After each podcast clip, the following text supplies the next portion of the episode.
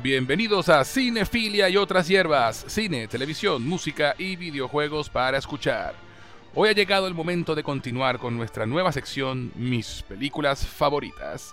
Para los que no saben de qué diablos estoy hablando, les cuento que en mis películas favoritas tendré conversaciones individuales con mis coanfitriones y algún que otro invitado especial para que nos cuenten sobre alguna de sus películas favoritas en cualquier género, en cualquier año y de cualquier país. La idea es, por supuesto, conversar sobre cine de todo tipo y expandir nuestros horizontes cinematográficos, ya que si la película que mi compañero de tertulia elija es alguna que yo no haya visto, me comprometo a hacerlo y lo mismo podrán hacer ustedes que nos escuchan. Pero eso no es todo. También habrá un cambio de dinámica, ya que, aunque regularmente yo, soy quien estructuro y llevo la conversación, durante este segmento en particular será el coanfitrión de turno quien lleve la batuta y dirija el barco. De esta forma podrán conocer sus gustos y personalidades un poco mejor. Y yo puedo relajarme y limitarme a responder preguntas sobre cine. Así que una vez cada dos o tres meses podrán escuchar mis películas favoritas aquí en Cinefilia y otras hierbas. En el episodio de hoy me acompaña la primera mujer que se atrevió a sumarse a esta pandilla de locos a quienes les gusta hablar sobre cine y televisión, que se robó el show la temporada pasada hablando de Mike Flanagan, la trilogía de la calle del terror y que ahora viene para hablarnos de una de sus películas favoritas de todos los tiempos.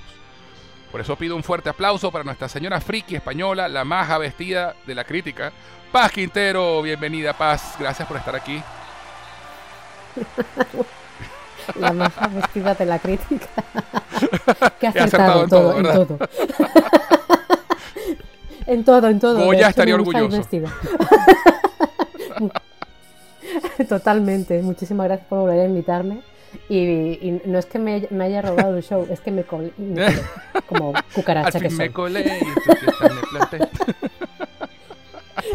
Correcto, por una rendija. Eso, eso, eso. Bueno, de verdad, Paz, gracias por participar en esta nueva sección del podcast y cuéntanos, ¿cuál es la película de la que quieres que hablemos hoy? Pues vengo a hablar de Lo que el viento se llevó, Gone with the Wind. Oh, excelente, excelente película. Entonces, Lo que el viento se llevó es una película estadounidense de los géneros épico, histórico y romántico de 1939 y es una adaptación de la novela homónima de, 1936 de Margaret Mitchell. La cinta fue producida por David O. Selznick y dirigida por Victor Fleming. Situada en el sur de Estados Unidos con el telón de fondo de la Guerra de Secesión y la Reconstrucción, la película narra la historia de Scarlett O'Hara, interpretada por Vivian Lee, la resuelta hija de los propietarios de una plantación en Georgia, desde su romántica persecución de Ashley Wilkes, prometido con su prima Melanie Hamilton, hasta su tormentosa relación con Red Butler, el gran Clark Gable. Es considerada una de las mejores películas de todos los tiempos y una verdadera joya del séptimo arte. Cuéntame por qué elegiste esta película, Paz. Elegí esta película porque fue una de las primeras películas que, de las que yo tengo memoria cinematográfica. Em, yo me dedico al cine por, por una tía mía que le encantaba el cine clásico hollywoodiense. Okay. Y junto con Mogambo y La Reina de África y Testigo de Cargo son las, es de las películas que más he visto a lo largo de mi vida. La que más, sinceramente, es esta. Me parece un clásico mm, y una obra maestra en muchísimos aspectos. Ya, excelente. Además que es muy divertido porque yo esta película la vi por primera vez, sería a los 17, 18 años por allí. Y la vi, y la vi porque yo estaba haciendo curso de inglés y eh, tenía una compañera que, también era súper fajada así con el curso de inglés, entonces queríamos ver películas en inglés sin subtítulos. Y, entonces eh, la idea siempre fue, vamos a ver lo que el viento se llevó, porque era una película que los dos queríamos ver porque nunca habíamos visto, pero sin subtítulos, para, oh. para hacer el, la práctica pues, del idioma. Entonces, la, la, primera vez que la vi, la vi obviamente en VHS, que eran, eran dos cassettes, dos cintas. Y, yo me acuerdo que yo conocía este, cosas de la película, como por ejemplo esa famosa línea de, francamente querida, me importa un diablo. I don't give a damn. Sí. Eh, I don't give a damn. Y yo, pero no sabía ni en qué contexto ni en qué momento la película pasaba. Y pasé toda la película esperando la línea. Y justo, ¿no? Vino y, justo es que es la última línea de la casi que la última película, de la película. Estabas esperándolo como, como la escena post crédito de Marvel, tal ¿no? Tal cual, tal cual. Yo, pero cuando va a decir la frase, ya yo estaba a, mi, a mitad película, ya estaba, ¿sabes qué, Scarlett? I don't give a damn. Porque Red todavía no lo dice. wow. Pero sí, así fue mi primera vez viendo esa película y de verdad fue, fue una experiencia excelente porque además es una película impactante visualmente. Impactante. Sí. De verdad que sí. No, hay, yo creo que no hay una producción, bueno, a ver, sí, sí que la hay, ¿no? Pero en el siglo XX es la gran obra cinematográfica del siglo XX. Sí, ciertamente, ciertamente lo es. Y una película llena de detalles y de drama, por supuesto, tanto delante como detrás de la cámara. Pero bueno, ya va siendo hora de que empiece la tertulia. Pero antes de continuar, Paz, ¿dónde pueden encontrarte en las redes sociales? Pues pueden encontrarme tanto en Instagram como en Twitter como arroba zapiram rpg zapiran arroba perdón, arroba zapiran-rpg. Perfecto. Zapiran con Z, para los que no sepan, por si acaso. Sí. Este, y a mí pueden encontrarme, pues, eh, tanto en Twitter como en Instagram, como arroba gus en Jose. Arroba gus en Jose, G-U-Z en José. Si nos están escuchando por Anchor, Apple Podcast, Spotify o cualquiera de las plataformas de audio, les recuerdo que también pueden encontrarnos en Evox, donde pueden descargar los episodios y escucharlos cuando quieran. Y adicionalmente pueden encontrarnos en YouTube como Cinefilia y otras hierbas. Si nos están escuchando por YouTube, no olviden de suscribirse, compartirlo por lo menos con dos amigos, dejar un comentario y un like. Eso nos ayudará a crecer y encontrar más audiencia. También les informo a nuestros seguidores que Cinefilia y otras hierbas tiene un Patreon en el cual ofrecemos beneficios adicionales a quienes decidan apoyarnos económicamente. Vayan a www.patreon.com barra cinefilia y otras hierbas. Adicionalmente, si quieren escribirnos para hacer cualquier comentario, dejarnos un saludo o lo que prefieran, pueden hacerlo al correo cinefilia y otras hierbas arroba gmail.com. Cinefilia y otras hierbas arroba gmail.com. Dicho esto, ¿algo más que quieras añadir como preámbulo, Paz? Em, es una película maravillosa. Tiene que verla, señor. Correcto. Perfecto, entonces, pues. Entonces comenzamos. Pero, pero, pero, antes de continuar, vamos a una pequeña pausa y ya regresamos para seguir hablando de lo que el viento se llevó en cinefilia y otras hierbas. Este podcast llega a ustedes por cortesía de LearnSpanishOnlineAcademy.com, tu sitio para aprender español como lengua extranjera. Si tienes amigos o familiares que no hablan español pero que deseen aprender el idioma, en LearnSpanishOnlineAcademy.com podrán tomar clases con profesores certificados a través de Zoom. LearnSpanishOnlineAcademy.com, tu mejor opción para aprender español. ¿Te provoca una taza de té? Te presento a T-Art, una empresa creada para envolver tus sentidos y conectar con tu ser mientras disfrutas de una taza de té ganadora del concurso Ideas 2019 con mención especial en el área de negocios, sus productos no contienen azúcar y son 100% naturales. The Art ofrece diferentes infusiones y aromas, pero hoy te voy a hablar de Coco Art. Disfruta del profundo sabor del cacao venezolano fusionado con el dulce aroma de la canela, el intenso sabor del cardamomo y la nuez moscada, creando una sensación única en tu paladar endulzada y aromatizada con la belleza y delicadeza de la flor del jazmín. Deja que te envuelvan sus beneficios y propiedades que elevan el sentirse bien por ser un antidepresivo natural, mejora la digestión y la respiración, lo que ayuda a la salud cardiovascular, aliviando el estrés y la tensión corporal. Puedes obtenerlo en presentación a granel para aquellos que hagan infusionar en tetera o en su sobre individual para aquellos que les gusta la practicidad de colocar su bolsita en agua caliente y listo. Para más información y pedidos, puedes escribir a somostart.gmail.com. Síguelos en Instagram en arroba somostart. Envuelve tu ser con T-Art. Y si te gustan las buenas historias y nunca has tenido el tiempo o la voluntad para leer los libros clásicos, tienes que visitar el canal de Audiolibros con Pablo en YouTube ya se encuentra disponible La Isla del Tesoro de Robert Louis Stevenson, Las aventuras de Tom Sawyer de Mark Twain, Drácula de Bram Stoker y se está publicando el libro Un capitán de 15 años de Julio Verne. Lo mejor de este canal es que es completamente gratuito. Además, podrás conocer al narrador, ya que le puedes ver la cara a Pablo mientras él te lee el libro y puedes seguir el texto en pantalla, ya que lo verás marcado con el cursor. Audiolibros con Pablo en YouTube es definitivamente una opción excelente para mejorar tu nivel de lectura con libros clásicos en español. Próximamente vendrán más libros en su canal, así que búscalo, visítalo, suscríbete y mejora tu nivel de español disfrutando de clásicos de la literatura. Señoras Frikis es el podcast de humor y nostalgia sobre juegos de rol, cine, televisión, cómics y música que nadie había pedido. Cada mes, tres muchachas que pasan la treintena se sientan a la mesa para contar batallitas y hablar sin criterio de temas frikis desde un punto de vista desenfadado e irónico. El programa está disponible en Evox, Apple Podcasts, Google Podcasts, Spotify y en su web www.señorasfrikis.com. ¿Qué esperas? Suscríbete y conviértete en un hashtag Nieter.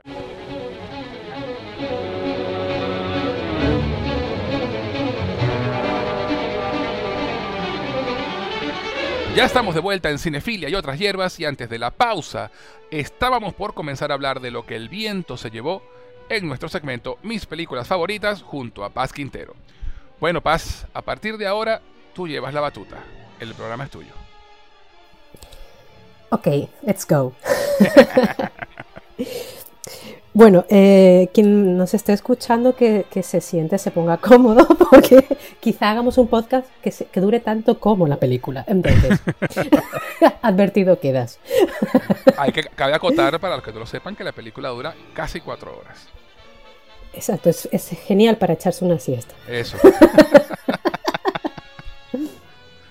A mí, primeramente, me gustaría hablar de esta película en relación a su contexto porque una cosa que sí me gustaría aclarar es, y es que esta, esta película hace un par de años, creo que en 2017, por, la, por las corrientes actuales en, el que... bueno, es que pienso que a veces polarizamos demasiado en todo. Sí. Esta película fue muy cancelada y de hecho creo que HBO llegó incluso a quitarla del catálogo eh, por las razones que voy a contar. Eh, creo, creo que se le está tratando injustamente porque estamos intentando ver con las gafas del presente eh, obras del pasado. Pero creo que pasa con muchas cosas, ¿no? Y creo que, creo que no es una visión acertada. Eh, una cosa es, por supuesto, la libre opinión, que evidentemente yo voy a dar la mía, pero creo que cancelar de una forma tan, como, tan violenta una obra que desde luego ni pretende ser un documental ni tampoco pretende ser eh, una lección de vida, porque el, cine, para empezar, es ficción y, en segundo lugar suele ser un punto de vista de quien la hace, del autor. Al igual que lo fue su novela, que está escrita de una forma muy concreta de la que vamos a hablar ahora, eh, creo que no podemos juzgar de la forma que se ha juzgado esta película actualmente hasta el punto de cancelarla, de quitarla, eh, porque si empezamos a cancelar cosas que han sido en su momento obras que, evidentemente han, marcado históricamente por, todo el trabajo que tuvo detrás, por, por eh, además cosas positivas que trajo esta película. ¿no? Eh, creo que no, debemos ser tan en ese sentido mm, eh, violentos a la hora de cancelar obras que necesitan verse en la perspectiva en la que fueron hechas. ¿no? Yo voy a poner un ejemplo. ¿no? Eh, antiguamente, en, eh, hablo, de Europa, ¿no? ha, habido muchas civilizaciones que han pasado por encima de otras porque la guerra es historia. De hecho, esta película habla de una guerra. ¿no? Entonces, de las guerras se habla de, dos maneras. O, la, o hablan los vencedores o hablan los vencidos. Igualmente, lo que se suele hacer, que es lo que es la tradición a la hora de contar historias, la tradición de lo que sería un bardo, es contar las cosas de forma muy idílica, tanto para quien gana como para quien pierde, ¿no? Entonces, en, Europa, que 2.500 civilizaciones han, pasado históricamente una por encima de otra, los, incluso los monumentos de los romanos y de, estas grandes civilizaciones eran monumentos de victoria sobre otros pueblos, ¿no? Entonces, em, es como si eh, a veces mirase, intentamos, intentásemos pensar, bueno, pues voy a, voy a, derribar este arco del triunfo o voy a quitar esta columna romana, pues porque como este pueblo pasó por encima del otro, voy a quitar esta obra de arte que, evidentemente ha, perdurado durante los siglos. Entonces, evidentemente tú nunca estás a, a, favor de que un pueblo pase por encima de otro, ni que se cometan atrocidades, ni nada, pero tú tienes que verlo como lo que es algo colosal que en su momento se hizo para conmemorar un algo, pero evidentemente tú no estás ni a favor de la guerra, ni a favor de que alguien, ¿sabes? No sé si, si me explico bien. Sí, sí, eh, te entiendo. pero entiendo. queda, queda, la obra, queda la obra que en su momento fue algo grandioso. Pues por ejemplo, para los romanos, pasar por encima de no sé qué fue algo grandioso. Claro. Pues se erigió ese, esa, esa estatua o lo que fuese, ¿no? Entonces, eso en su momento estaba bien, evidentemente con los ojos de la historia no está bien, pero haya, quedado. A día de hoy esos pilares siguen ahí y te puede gustar o no, pero se hizo en un momento muy concreto, ¿no? Pues yo creo que eh, lo que el viento se llevó, que está basado en una novela que además está como, como muy suavizada, porque si uno lee el original hay muchísimas cosas suavizadas, hay personajes que no están, y, es, y, aún así había un gran tratamiento sensible, aunque se crea que no, para no plasmar exactamente lo que Margaret Mitchell puso en esa novela.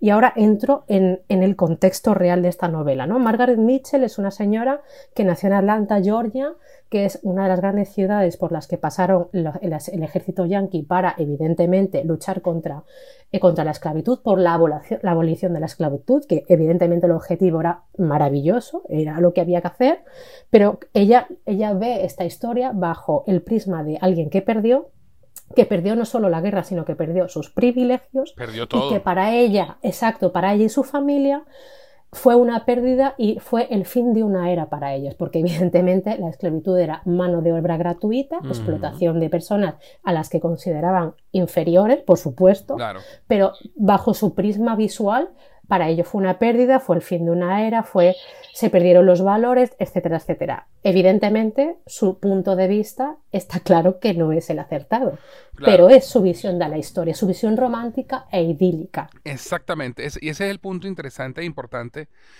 que hay que tomar en cuenta, porque es una versión romantizada, obviamente, del de lado que perdió. Y de, la y de la perspectiva de la gente que sufrió las consecuencias de esa guerra, porque obviamente un personaje como Scarlett O'Hara, ella no era la esclavista, su familia lo era. Ella simplemente nació en ese contexto y era lo que conocía. Exacto. Le, Exacto. Luego le, cam le cambia el mundo por completo y tiene que adaptarse. Y ciertamente historias como esas hay en todas las guerras. El, el, el bando que pierde, por muy, por, por, muy poca razón que pueda tener, siempre va a haber víctimas y siempre va a haber personas que van a sufrir porque las guerras tienden a, a atraer Exacto. eso miseria. Exacto. Entonces, sencillamente, Margaret Mitchell lo que hizo fue romantizar esa parte, ¿no? El, el lado como lo veían ellos, ¿no? Éramos el glorioso. El lado sur, correcto era el suyo, sur, claro. La, la, la, educación, es. este, aquellas plantaciones, claro, y con la mano de obra barata, como tú bien dices, pues todo el dinero les quedaba a ellos. Entonces, y, y, y justamente la, la, lucha era por abolir la esclavitud, cosa con la que ellos no estaban de acuerdo, por supuesto. Claro. Sí, no, es, es, bien importante aclarar eso eh, y poner en contexto esa película, sobre todo por lo que tú comentas, ¿no? Por lo que ocurrió en el 2017, que eh, también se, se sacó de, de, en Memphis, Tennessee, en un teatro muy famoso, el Orpheum, durante 34 años seguidos se presentaba esa película. Y en el 2017 se retiró por esto mismo tema de la cancelación después de 34 años, de, de, siempre estar en ese teatro presentándose la película para quien quisiera verla en la gran pantalla. Y luego ocurre lo que tú comentabas, en, en junio del 2020 HBO sacó la película de su catálogo. Luego de, la, de, todo el rollo con George Floyd y las protestas por el tema de Black, claro. Li Black Lives Matter. Y, y, fue una, fue, y fue una cosa, una reacción, eh, valga la redundancia, reactiva eh, sin pensarlo demasiado, ¿no? Sencillamente, es que por, sencillamente era, prisma... eran la, las ganas de como de quedar bien con la comunidad, ¿no? No, no, a, a ver, las reacciones ante mm, fenómenos o sea, el detonante es entendible que todo el mundo actúe con rabia. Es que es muy entendible claro. porque la, la, la, causa está ahí, ¿no?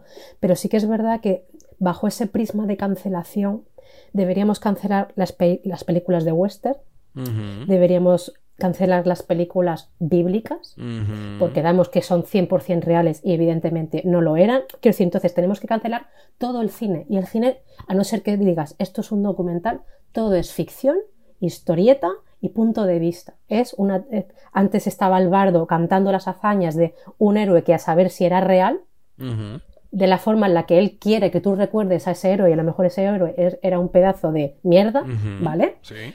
Pero, pero eso es la ficción, es, mm, yo, yo cuento así la historia, ¿no? Claro. Es lo que tú dices, es que entonces no pararemos de cancelar nunca porque nunca todo estará a gusto de nadie. Eso, siempre va a haber alguien, alguien insatisfecho. Siempre va a haber alguien que va a decir esto no me gusta y esto no está bien. Y, y, y, y estamos claros que, que sí, muchas cosas en las que se muestran, sobre todo en el, en el trato de los esclavos, pues no están bien. Pero era lo que era. Y con todo y eso romantizaban incluso el, el tema de la esclavitud. ¿No? Que ya, que ya hablaremos también de, de Hattie McDaniel, McDaniel y todo esto, pero Correcto. eh, y la reacción de la comunidad afroamericana a su papel. Este, pero era lo que era, pues. Sencillamente era De- un de- producto de su época. De hecho, como esta película a mí me interesa muchísimo porque mm, ya no solo por, por la historia, ¿no? Sino porque por, por- com- po- como obra cinematográfica per se, Sí, irrepetible en el sentido de la factura que tiene esta película, de cómo está hecha, lo que se invirtió, sí. que eso ya... Porque esta, esta película fue la obra de, de arte de un loco que se, que se emperró en hacerla, porque era, era colosal. Em- Empezando por, por la, la adaptación de una novela que pesa un kilo y medio Exacto, en papel, Exacto. ¿vale?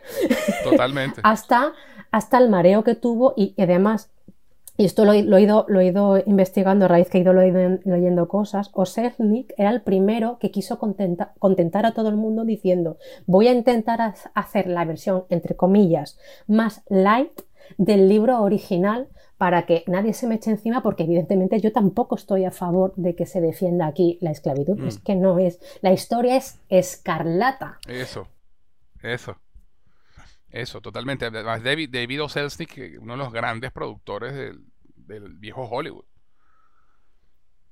O sea, el, el- tipo de verdad que el trabajo que el titánico que, que tuvo que hacer para producir esta película es impresionante.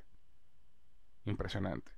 Lo otro es que para cerrar con el tema de, de esto de la cancelación, ¿no? De que HBO sacó la película de su catálogo y, y bueno, y después, y después la- la volvieron a poner con una advertencia al principio, ¿no?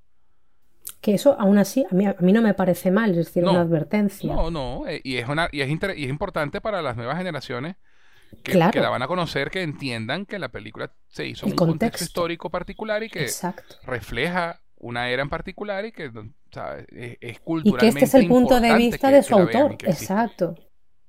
Es que de hecho hay un precedente muy importante que es el nacimiento de una nación de Griffith, Correcto. que es lo- una de las primeras cosas que se estudian cuando das cine, cuando Mm. estás en, en audiovisuales, y te dicen, este señor era un fascista de manual, pero revolucionó el cine porque empezó a montar, Eso, eh, eh, encadenaba escenas y revolucionó el cine. Entonces, vale, sí, era un gran fascista, esta película no te la tomes como literal, por favor, porque esto es un, un alegato a favor del Ku Klux Klan. Claro, totalmente. ¿no? Y, y además, Pero- fue esa- lo que tú dices, fue la primera película con narrativa usando edición, usando montaje. Edición.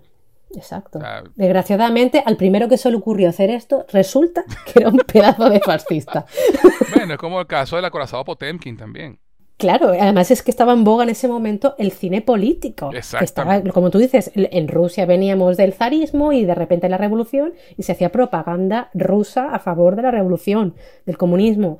Y ahora este señor tenía al otro lado de eh, no- nosotros que perdimos todos nuestros privilegios, Sí. seguimos enfadados. Exacto. Porque de hecho Griffith era el hijo de uno de los militares que estuvo, además un gran general, que estuvo combatiendo. Es decir, él era pura revancha Pura revancha e hizo su obra de cómo veía él que, que todo, lo, todo lo malo que había traído todo esto, aunque luego lo mejor de todo, que es lo que la gente no se para a pensar, de no, habéis, no os habéis dado cuenta de que a pesar de que hubo una guerra, cambió poco la cosa. Sí, eran libres en un papel, pero ¿no habéis visto que estáis segregando? Se crearon leyes de segregación, con lo cual, de liberación en absoluto. Y es, y es, es más, es la base del gran problema racial actual porque, ok, aboliste la, la, esclavitud, pero es que ellos partieron con cero, con nada, no hubo un reparto, no, no hubo una transición para esta gente que venía de no tener nada, de simplemente vivir con un plato que es lo único que le pagaban, un techo mal puesto y la comida, sino directamente, ahora ya eres libre, pero no te voy a dar trabajo, no te voy a dar casa, no te voy a pagar lo que deberías, porque como no eres blanco, no eres igual. Entonces, en, que cambiaron muy pocas cosas, excepto cuatro cosas en un papel. Entonces, es la gran, el, el, el gran chiste ¿no? de, que, de, del final de esa guerra, Sí. que cambió poca la casa. Sí, sí, o sea, son libres, pero no nos vamos, no nos vamos a ocupar de ustedes. Pero no iguales. Exacto, son libres, pero no iguales, exactamente, me- nunca mejor dicho. Y, y así es, pues entonces esto, esto, esto lleva, por supuesto, y eso es lo bueno de las grandes obras de arte, que lleva a una conversación más allá de, la- del- del- de lo que está en la película, ¿no? Lleva una conversación a, a- a lo que es la política, lo que es la, la sociedad y lo que ha sido eh, la guerra por los derechos civiles en Estados Unidos durante años. Cosa que todavía, para hoy, en el 2022, sigue habiendo, sigue habiendo problemas y dificultades con eso. Normal, no- normal. Quiero decir, las guerras civiles enfrentan a hermanos en un mismo país, es muy duro. Sí. Eh, entonces es algo, es una herida que, que nunca termina de cerrar, porque siempre hay alguien que le, que le va mal perder la guerra, lógicamente, y si además en ambos bandos se cometen atrocidades, porque una de las cosas que cuenta la película es que, claro, cuando llegan a Atlanta se provoca el incendio, pues eh, roban, intentan violar. Ujú. Todo lo que hacen actualmente a día de hoy, porque ahora mismo hay una guerra, se está haciendo exactamente lo mismo que hace un siglo y que se lleva haciendo toda la vida. Así es. por un bien la común, guerra sí, siempre pero- saca lo peor de la gente. de nosotros mismos, efectivamente, seas del bando que Seas seas. del bando que seas. Así es. Así es. Entonces, eh, no, no sé, creo que este, esta película, que es lo que a mí me duele, ¿no? De que solo se sacan las sombras, pero creo que tiene mucho, mucha luz esta película. Como no, Porque- además es una película muy romántica. Por supuesto, Eh, es un melodrama, un es un melodrama. un Nadie te está melodrama, diciendo que sea la realidad. novela, una novela. o sea, Claro, claro. soap opera. Simple-. De hecho, para mí es lo que decía, es que lo que el viento se llevó no es la guerra, es Scarlett, es el personaje Sí. de resiliencia Sí, de Scarlett. sí, totalmente. De hacer lo que haga falta hacer para sobrevivir. Y Correcto. Así de sencillo. Y, y de paso una película con un sentido del humor extraordinario. Sabe reírse de sí misma también. Sí, Este, una película llena de, de matices y de capas. Con personajes complejos que no son na- para nada bidimensionales. Que al principio pareciera que lo son y te vas dando cuenta que mientras avanza la película que ningún personaje es bidimensional. es plano. De sí. pronto Ashley. Ay, Ashley, por Dios. Qué tipo tan huevo sin sal, como decimos aquí en nuestra tierra. Es- totalmente, totalmente. Pero bueno, hablemos entonces, no sé, ¿qué, qué- qué- quieres hablar ahora? Cuéntame.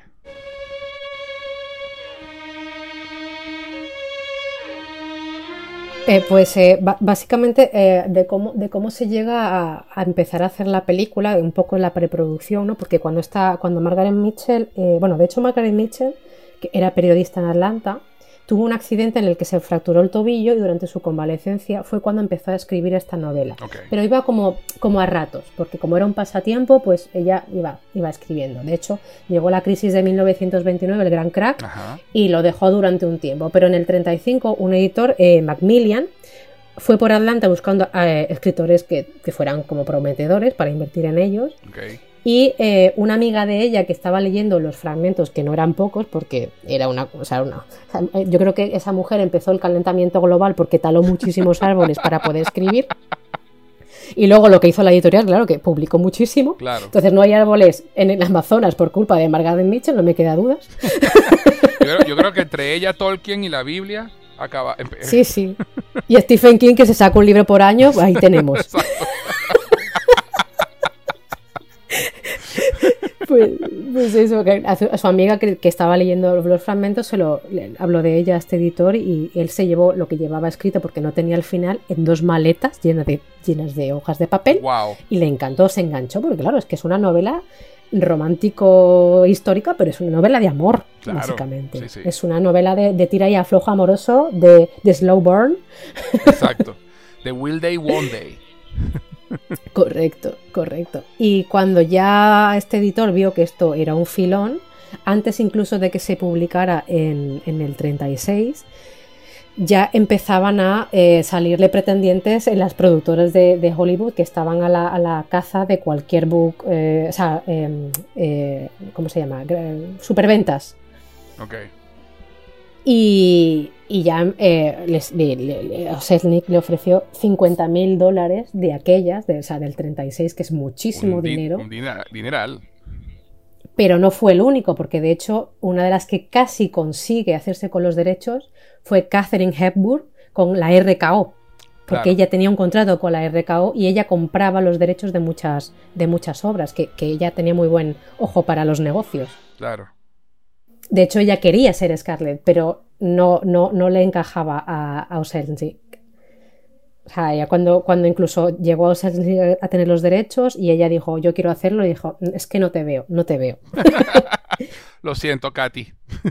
Y eso que en su momento ella ya era una de las grandes del, del screwball americano, de la comedia ligera. Correcto. Eh, era ya una diosa en su momento, ya, ya, ya estaba en la cima de su carrera. Claro. Eh, y cuando, pues cuando ya Oselnik, que bueno, realmente la culpable la tuvo una de sus empleadas, si no recuerdo mal, era la que se leía los manuales, o sea, los, los libros que llegaban para ver, eh, hacer una criba, ¿no? Y ver que tenía potencial. Ella fue la que le insistió, pero él decía, es que esto me puede salir carísimo, porque cómo, cómo yo, cómo, cómo puedo meter este libro en una película que, que, que, pues eso, que sea una película manejable. No podía. Pero le convenció. No podía. le convenció. Entonces, cuando él compra ya los, los derechos, eh, empieza a pedirle al primer, digo primer guionista porque fue la primera persona que consiguió eh, hacer la, el resumen, digamos, de todo el libro, claro. que el primer resumen fueron unas ocho horas, Correcto. esa primera versión. Eh, al, al, primer guionista, porque luego hubo más, eh, eh, que de hecho este guionista cuando, cuando, cuando se hizo ya finalmente la película, que costó muchísimo, y se ganó el, el Oscar al mejor guion, él justo había fallecido, pobrecito. Sí, sí, fue, fue. De hecho, de hecho, muy, murió seis meses Howard. antes de la ceremonia Exacto, del Oscar. Sidney Howard. Se llama Sidney Howard, el guionista. Sí, sí, correcto. Sidney Howard eh, fue el primero que, que mm, le metió mano a aquello, quitó personajes, mezcló otros, mezcló secuencias para que intentó meter un, un, hilo argumental para que todo tuviera sentido y a él, a él, es al que finalmente se le ha dado el crédito, pero hubo como cuatro, tres o cuatro más porque eh, tuvo revisiones prácticamente hasta en la última escena. De hecho, la película empezó a rodarse con el incendio de Atlanta sí, fue lo primero y el guion no estaba terminado. ¿Y el qué, perdón? Y el guion no estaba terminado ni, ni, prácticamente eh, esbozado a la gente le sorprendería saber cuán, cuán común es eso, ¿no? Eh, de empezar a rodar sin el guion terminado. La gente ni se imagina. Totalmente, totalmente. Bueno, es interesante porque eh, el, el, eh, Víctor Fleming no fue el, el, director original de la película. No. Iba a no, ser no. George Cukor. George Cukor, el director de Mujeres. Exactamente. decían. Exactamente. Y, y después de iniciado el rodaje lo votaron. Sí, de hecho, o sea, las hay, pocas semanas. De hecho, si mal no recuerdo, la secuencia del incendio de Georgia la rodó él. Sí. Eh, él rodó esa, rodó en la primera en la que recibe a los dos gemelos que está, digamos, flirteando con los gemelos, Scarlett. Ajá. Rodó ah, también. Que, que, que, era George, era... que, por cierto, era uno de ellos era eh, George Reeves. Sí, correcto. El futuro, correcto. El futuro Superman. Correcto, correcto. Este, y, y, luego despidieron a, a Cukor y entró Victor Fleming que terminó de rodar la película. O sea, todo, miren todo lo que pasó y estamos hablando apenas del comienzo de preproducción y, y, comienzo de producción. Exacto. Es que de hecho la, la, la, película se retrasó dos años. Correcto. Porque no se encontraba, o sea, desde luego Gar Gable era Red, eso estaba clarísimo, pero no se encontraba a, a Scarlett. A Scarlett. Y, se, y se, se tardó dos años porque todo el equipo de producción se desplazó por todos los Estados Unidos haciendo castings, buscaron actrices europeas, hicieron una gira monumental y no daban con la actriz. Eh, llegó a hacer casting eh, Beth Davis, llegó a hacer casting creo que, bueno, Catherine Hepburn seguro, o sea, hubo como, como grandes estrellas que las grandes figuras de la época. Claro, exacto, que además se, las, peleaban entre los estudios porque eran como, como sus cristianos Ronaldos de aquella. Claro, es que, es que para los que no lo saben, en esa época de los grandes estudios de Hollywood, los actores y actrices tenían contratos fijos con los estudios. Era como, como dice Paz, era como los equipos de fútbol. O sea, eh, esta actriz, Catherine Hepburn, trabajaba con este estudio y tenían un contrato fijo. Y a veces se prestaban a las actrices o los actores a otros estudios por por, o por dinero o por porcentaje de taquilla o por lo que fuera, pero estos actores y actrices tenían contratos con los estudios y no podían. De hecho, a veces tenían incluso que filmar películas que el estudio les obligaba a hacer, porque estaban, estaban bajo contrato. Todo esto era lo que llamaban el viejo Hollywood. Luego, bueno, cuando ya en los, en los 60 y 70, cuando los, los, estudios empiezan a, los dueños de los estudios empiezan a cambiar, porque obviamente los hermanos Warner no podían seguir trabajando ya viejitos, y empezaron corporaciones a comprar los estudios, cambió la, forma de hacer cine también. Pero en esa, esa época era así. De hecho, Olivia de Havilland estuvo a punto de no ser eh, Melanie porque ella estaba con, no sé si estaba con la Metro Goldwyn Mayer y hubo que cederla. Y además en esa época creo que ella estaba en pleitos con la, con la MGM precisamente por lo que tú comentas, porque estaba harta de hacer una y otra vez el mismo papel, cosa que también le pasó a Beth Davis, que entró en pleito también creo que con la MGM, creo, porque llegaba a un punto en, el que estaban encasilladas y salirse de, de, rescindir el contrato era algo prácticamente imposible. Imposible. Porque además estos estudios las agarraban de, de, de, muy, de, muy, de muy chicas, de muy, chiquitas, sí. Y, y prácticamente las, las convertían en, lo, en, la imagen, ¿no? Les hacían asesor de imagen, les enseñaban canto, les enseñaban... Era una inversión que hacían los estudios. Totalmente, totalmente. Entonces, entonces pues nada, ellos no, no, soltaban eso con facilidad. Igual le pasó a Lucille Ball. que estuvo por años encasillada en personajes y, y tuvo que tener y su éxito terminó llegando el éxito fue en la televisión. Y Judy Garland, lo que hicieron con Judy Garland. Eh, con Judy Garland también. Entonces, e, era, era una época complicada para las mujeres en Hollywood. Bueno, eh, quiero decir, también ocurría con los hombres, que los, los, los, contratos eran leoninos eh, en todas partes. Sí, sí. y por de hecho, Ajá.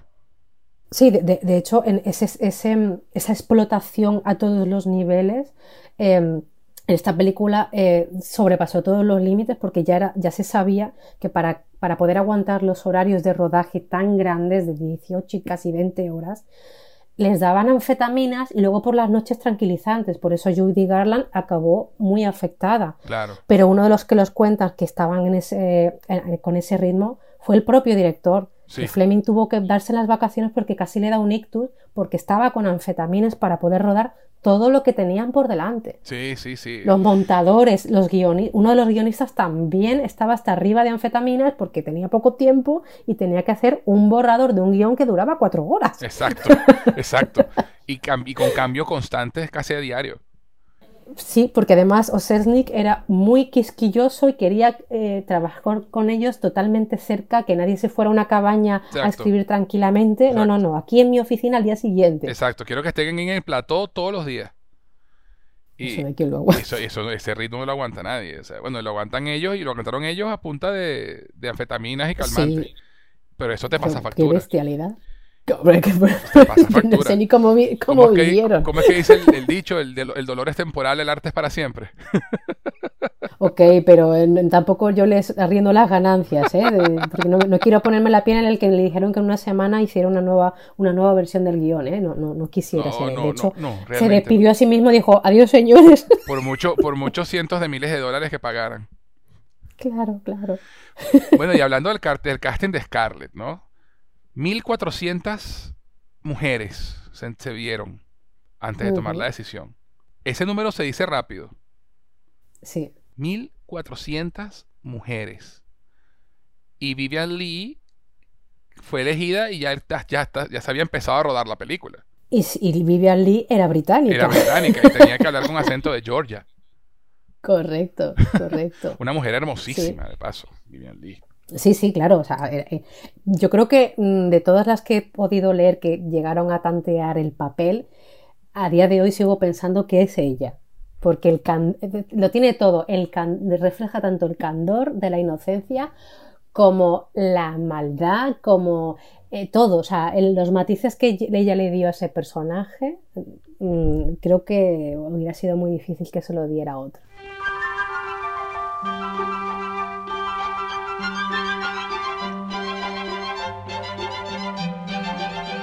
Papel era para ella.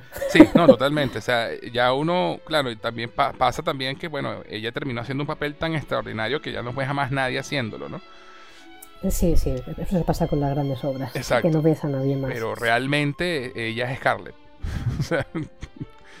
de hecho, ella, ella quería ese papel desde primera hora. Sí, sí. Pasa que ya, eh, si mal no recuerdo, corrígeme si me equivoco, ella era bastante desconocida en ese momento.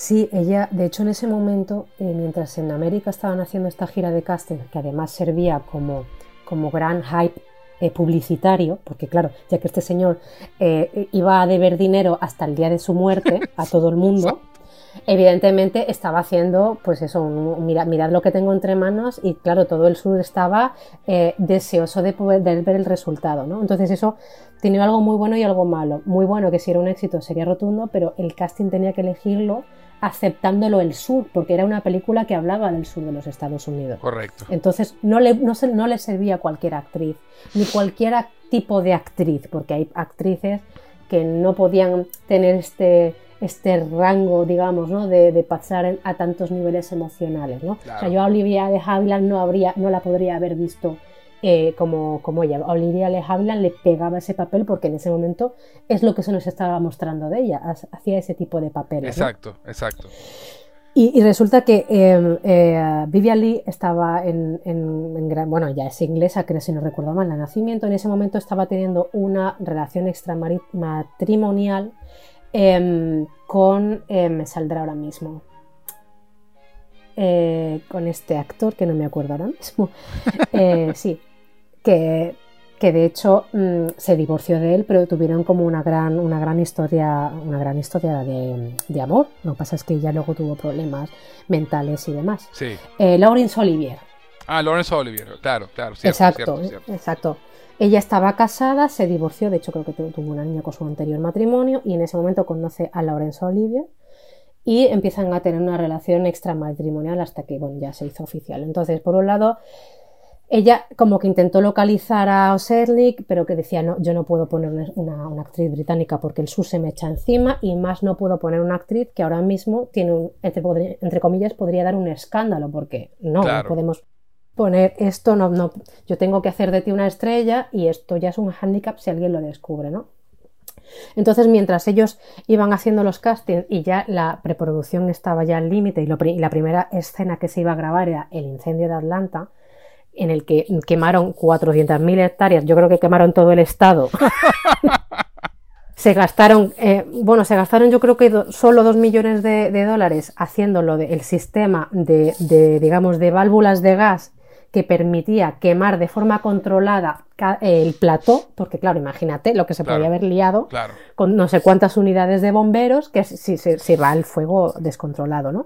Pues el día en el que, en el que se grabó esa, esa escena, que, eso ya, ya, fue de por sí un gran elemento publicitario, Vivian Lee viajó allí, al set, con su representante, que, oh, casualidad, era el hermano de David O'Seslick, y dijo, hermano, aquí tienes a Escarlata. Mm. Esto te lo cuentan en los libros sobre la película de una forma también muy romántica, que entre, entre los nubarrones de humo venía Vivian Leigh con esos ojos verdes y de repente dijo Cerny, tienes toda la razón. es, ella. Eh, está claro que el hermano lo tramó muy bien para que le entrase por los ojos en ese momento que además estaban los nervios a flor de piel, porque digamos que de un incendio tan grande solo podían hacer una toma durante creo que dos horas. Exacto. Porque el fuego no podían, de hecho el fuego no duraba más allá de 40 minutos, entonces tenían que estar avivándolo echándole gasoil, ¿no? Correcto. Entonces yo creo que los nervios, el momento que estuviera ahí, que estuviera ahí y pusiera su mejor cara, que le recitara seguramente cuatro páginas de diálogo, ahí, toma, ok, el papel es tuyo. Y puedo hacer, y puedo hacer el acento, el acento de Georgia. Exacto, que ya supongo que ella pues eh, contrataría a alguien que le pudiera hacer la asesoría y de eso lo estaría trabajando y lo hizo muy bien, ella lo hizo muy bien. Total que le dieron el papel. Correcto. Eh, a Scarlett, a Scarlett le dieron a Scarlett. Porque eso es muy de Scarlett, perdona que te diga. Sí, sí, sí, sí, totalmente, totalmente. Y además, qué actuación tan memorable hizo Vivian Lee. Sí, sí, es que no, te puedo decir lo contrario. No hizo nada mejor eh, eh, en su carrera que esto, la verdad. Sí, sí, sí. A ver, es verdad que ella venía mucho del teatro. De hecho, ahí es donde conoció a, su pareja, a, Olivier, sí. Eh, pero sí que es verdad que también es, luego su salud empeoró, tuvo problemas mentales, era muy depresiva, no sé si no sé si la llegaron a, diagnosticar como bipolar. Entre eso y que luego creo que se murió de una tuber tuberculosis o algo así, algo del sistema respiratorio. Murió con muy jovencita, creo que fueron 52 o 53 años. Eh, la, estrella se apagó antes de lo que, de, lo, que debía, pero sí. pero sí, evidentemente esta película es Vivian Lee. Sí, totalmente. totalmente. No, y además el, el rango, o sea, el, arco de su personaje, tanto en, en, en, lo que le pasa en la historia como en su actuación, ¿no? O sea, pasa por todos los por todos. Las, gamas emotivas que te puedas imaginar pasan por ella. Sí, sí, totalmente. O sea, es una cosa extraordinaria, es extraordinaria verla. Extraordinario verla. De verdad. Sí, sí que lo es. De verdad, de verdad que sí. Y bueno, la película tuvo 13 nominaciones al Oscar. Sí, 13. Y ganó 10. se llevó 10. Eso es, 10. Porque Gable no se lo llevó ese año. no, no. Bueno, y, además Gable ya era, era como que el, actor famoso de, la película, ¿no? era el galán. Sí, eh, eh, el gran, el gran reclamo era él, desde luego. Sí, sí, él era la, el, lo que atraía al público, ¿no? Vamos a ver a, a Clark Gable. Claro. Además que en esa época también eh, no, había, no había tanto miramiento como también está empezando a verlo ahora y es otra cosa que siempre me da mucha risa con el tema de las diferencias de edades entre los protagonistas, ¿no? Claro. Este, que ahora veo muchísimos comentarios de gente, no, el tipo le lleva 15 años, asco. ¿Sabes? Como que, pero bueno. Sí, sí, es verdad. Creo que, creo que Scarlett empieza con unos 16 y termina con unos veintitantos y, él ya tiene los 30. Él ya es un hombre. Sí, sí, totalmente. Pero claro, es que en esa época la mujer era fértil, o sea, empezaba a parir a los 12 prácticamente. Sí, no, no, y, y no hablo solamente de eso, hablo también de la diferencia de los actores. Ah, sí, claro, también. La diferencia de edad que, entre Clark Gable y Vivian Lee era considerable. Sí, sí, sí. Que, y, que en, esa época, incluso llegado, a los 80 y 90, era más o menos normal, ¿no? Sí, sí, sí. Que, y ahora ha habido también, en todo esto de las cancelaciones y todo esto, ha habido también como un rechazo ahora también a ese tipo de relaciones, ¿no? No, que el actor le lleva 20 años a la actriz, entonces ya no les parece. Que a la gente le encanta quejarse. A ver, o sea, yo puedo entender el motivo, pero todavía el debate estaría si esto está ocurriendo ahora, pero es que si es una obra que en su momento, eh, como te digo, ¿no? o sea, estamos hablando de una época, de una, película que habla de una época en la que a los 12 o 13 años la mujer ya era casadera, nos guste o no, era así. Así es. Así es. Eh, evidentemente no me gusta, porque sea quien sea, es una niña, pero era así. de hecho, las mujeres pues básicamente iban con la dote. No, pero yo hablo, yo, hablo en, la en la realidad de, los, de la edad de los actores, no de los personajes. Que ahora ha habido un rechazo a películas en las que eh, los protagonistas se lleven muchos años. O sea, que ella tenga 20 y el, y el actor tenga 35 o 40 años. O sea, ese tipo de historias hay, hay un, ha habido un rechazo ahora, a la gente no le gusta ver eso. Les parece que está mal. Eh, pero porque, porque está ligado al consentimiento. Y ese es el gran tema actual, el consentimiento, ¿no? De, Porque esta película, otra de, otra de los grandes eh, puntos que son controversiales es que hay una escena de violación en esta película. Eh, sí, sí, sí, sí. y además una escena, una de las escenas famosas de la película, de hecho. Exacto. Este, Entonces, eso hace 80 años era romántico y ahora no se ve como tal, evidentemente, porque hemos evolucionado. No, y además que eh, este, esta controversia siempre ha sido, siempre, siempre estuvo allí desde el principio, ¿no? Eh, y, lo, y, además está, es tan poco sutil el, la forma en que lo disfrazan en la película al final que da, que, que da lo que da es risa, ¿no? Porque el, el tipo borracho y le dice, esta, noche no, me vas no te me vas a negar. Y la sube por las escaleras y, tal, y cortan la tipa sonriente en la cama, así satisfecha, así volando en una nube. todo, está bien, señores de la audiencia. Todo está bien. claro, todo fue bien, todo fue un final feliz. Sí, sí, sí, sí, sí. Sí, sí, sí. No. Sí, no, obviamente hay muchas cosas allí que, que son muy cuestionables, pues realmente. También, también ten en cuenta que justo cuando se rodó esta película, que es otra de las cosas que yo creo que a la hora de analizarla y poder, o sea, no, digo, insisto, yo no digo que no puedas criticarlo porque todo el mundo es libre de expresar su opinión, ¿no? Claro. Pero creo que lo de, lo de lanzar toda la ira contra esta película, esta película se rodó cuando estaban las leyes... las leyes precisamente que empezaban a regular qué se podía mostrar en pantalla y qué no. Correcto. Eh, porque las leyes Jim Crow eran las leyes de segregación que estaban en activo y luego estaba el código Hays que se inventó en 1930 porque como las estrellas del Star System, este Star System que nacía de las, de las grandes estudios de Hollywood, empezaban a desbocarse, a estar en las, en las planillas diciendo menuda fiesta en, casa de tal, o eh, empezaron a haber escándalos, Hollywood dijo, a ver, yo no puedo estar censurado por mi gobierno, entonces voy a empezar a hacer unas leyes en las que yo puedo mostrar ciertas cosas y vamos a decir que los besitos, eh, por supuesto, que no suenen, que no sean con lengua, que en las escenas de cama haya un, un jump cut y de repente pasemos del abrazo a la mañana siguiente y ya está. Eh, empezó a ver como, como un puritanismo, lógicamente, porque las grandes em, eh, empresas que producían cine no querían que su, que su, que su inversión, que eran los actores, no tuviera retorno pero encontraron muchas maneras, como tú bien dices, de velarlo, de, luchar contra la, censura, ¿no? Sí. Entonces, esa fue la forma de decir, vale, esto ha ocurrido y para que no me cancelen la película que me ha, me ha costado 6 millones de dólares, pues vamos a poner esto de la forma más mm, liviana posible, en la que evidentemente esto tiene un gran final feliz. Eh, vamos a quitarle hierro al asunto, pero Exacto. es evidente que lo que pasa ahí. Exacto. Eso me recuerda mucho también a la muerte de la mamá de Bambi. ¿Tú te acuerdas de esa escena?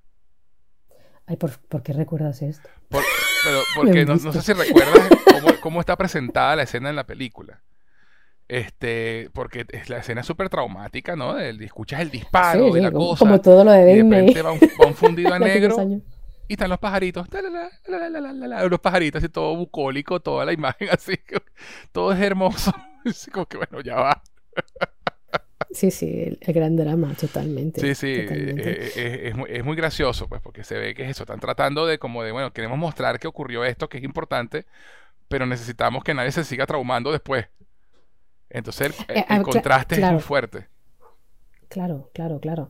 Eh, lo que, lo que pasa es, digamos, el gran problema reside en que esto que ocurre, esta violación que ocurre, es un avanzador de la trama, porque hace que Escarlata se dé cuenta de que está enamorada. de, Claro, pero es, a ver, yo entiendo que, no se da cuenta por una, realmente por una noche de sexo desenfrenado, que ella, que por lo que sea le acaba gustando, ¿no? Mm. Pero es que ella se da cuenta de que todo lo por lo que, por lo que, ha estado creyendo antes se ha ido a la mierda.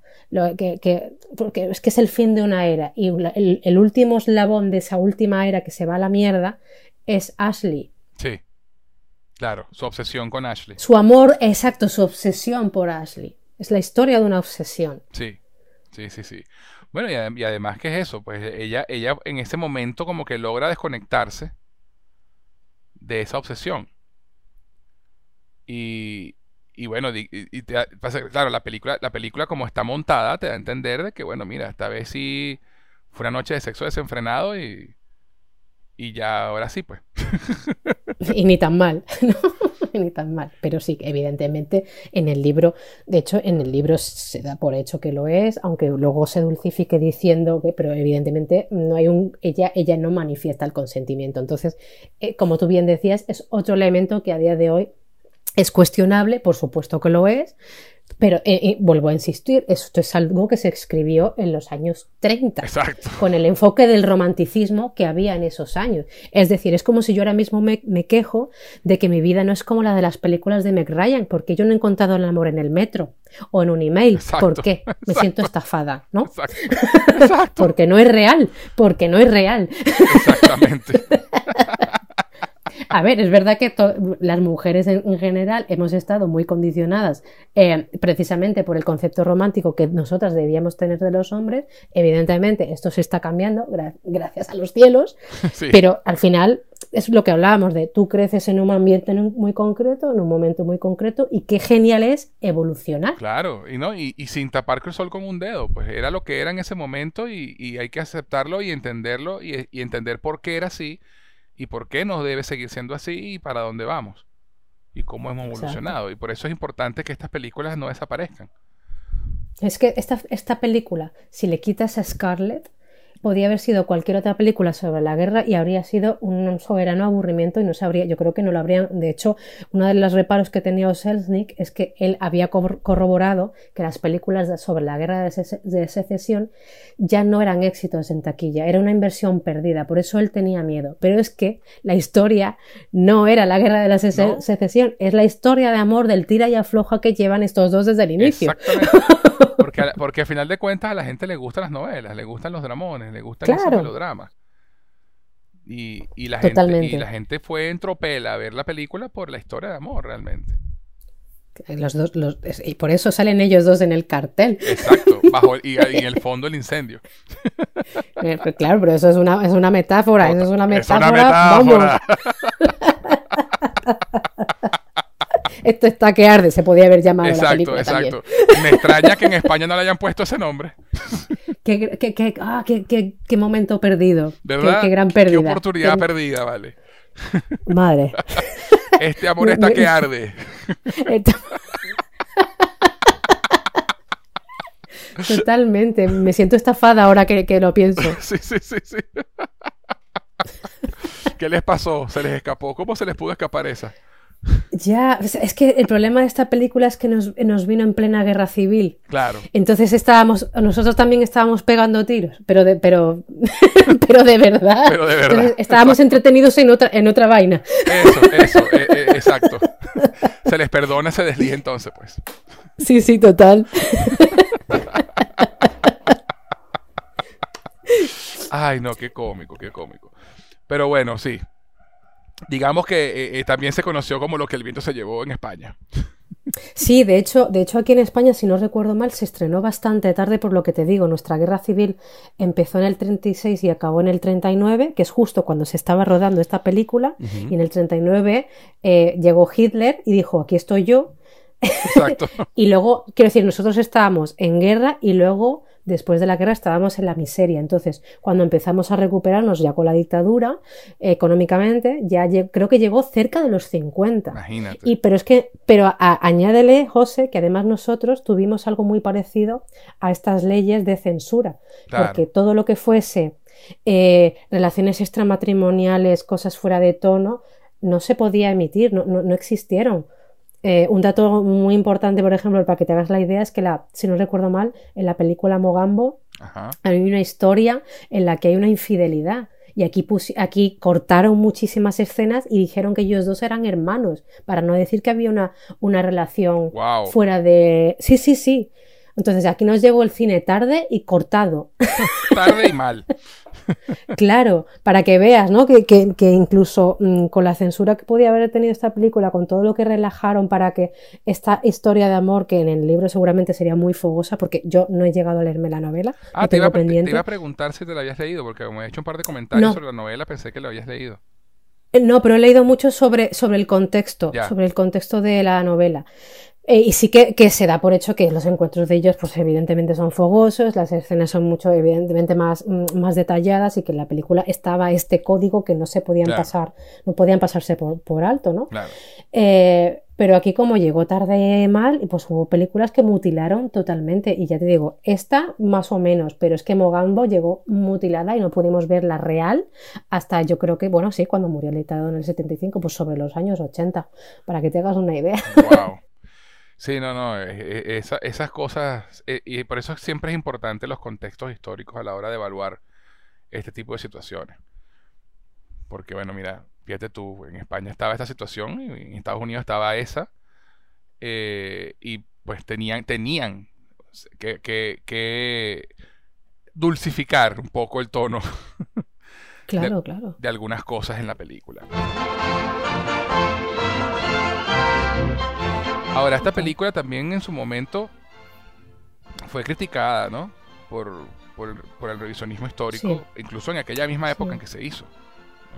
Sí, sí, sí, porque, porque en ese momento, em, eh, como te decía, estaban las leyes Jim Crow, que, que, de igualdad en absoluto, para nada. Em, eh, pero es que además em, los papeles que le daban a la, gente afroamericana siempre eran los mismos, que era el del esclavo o del el de ama de llaves que estaba contenta con su situación, que era fiel a sus dueños y que todo estaba bien. Eso sí, le ponemos un poco respondona para que sea el alivio cómico, pero ella está, ella no, no, no, es, reacia con su posición social, a ella le parece bien, ¿no? Entonces, ese es el cine eh, que, al que podía aspirar un, actor o una actriz afroamericana, a ser la servidumbre.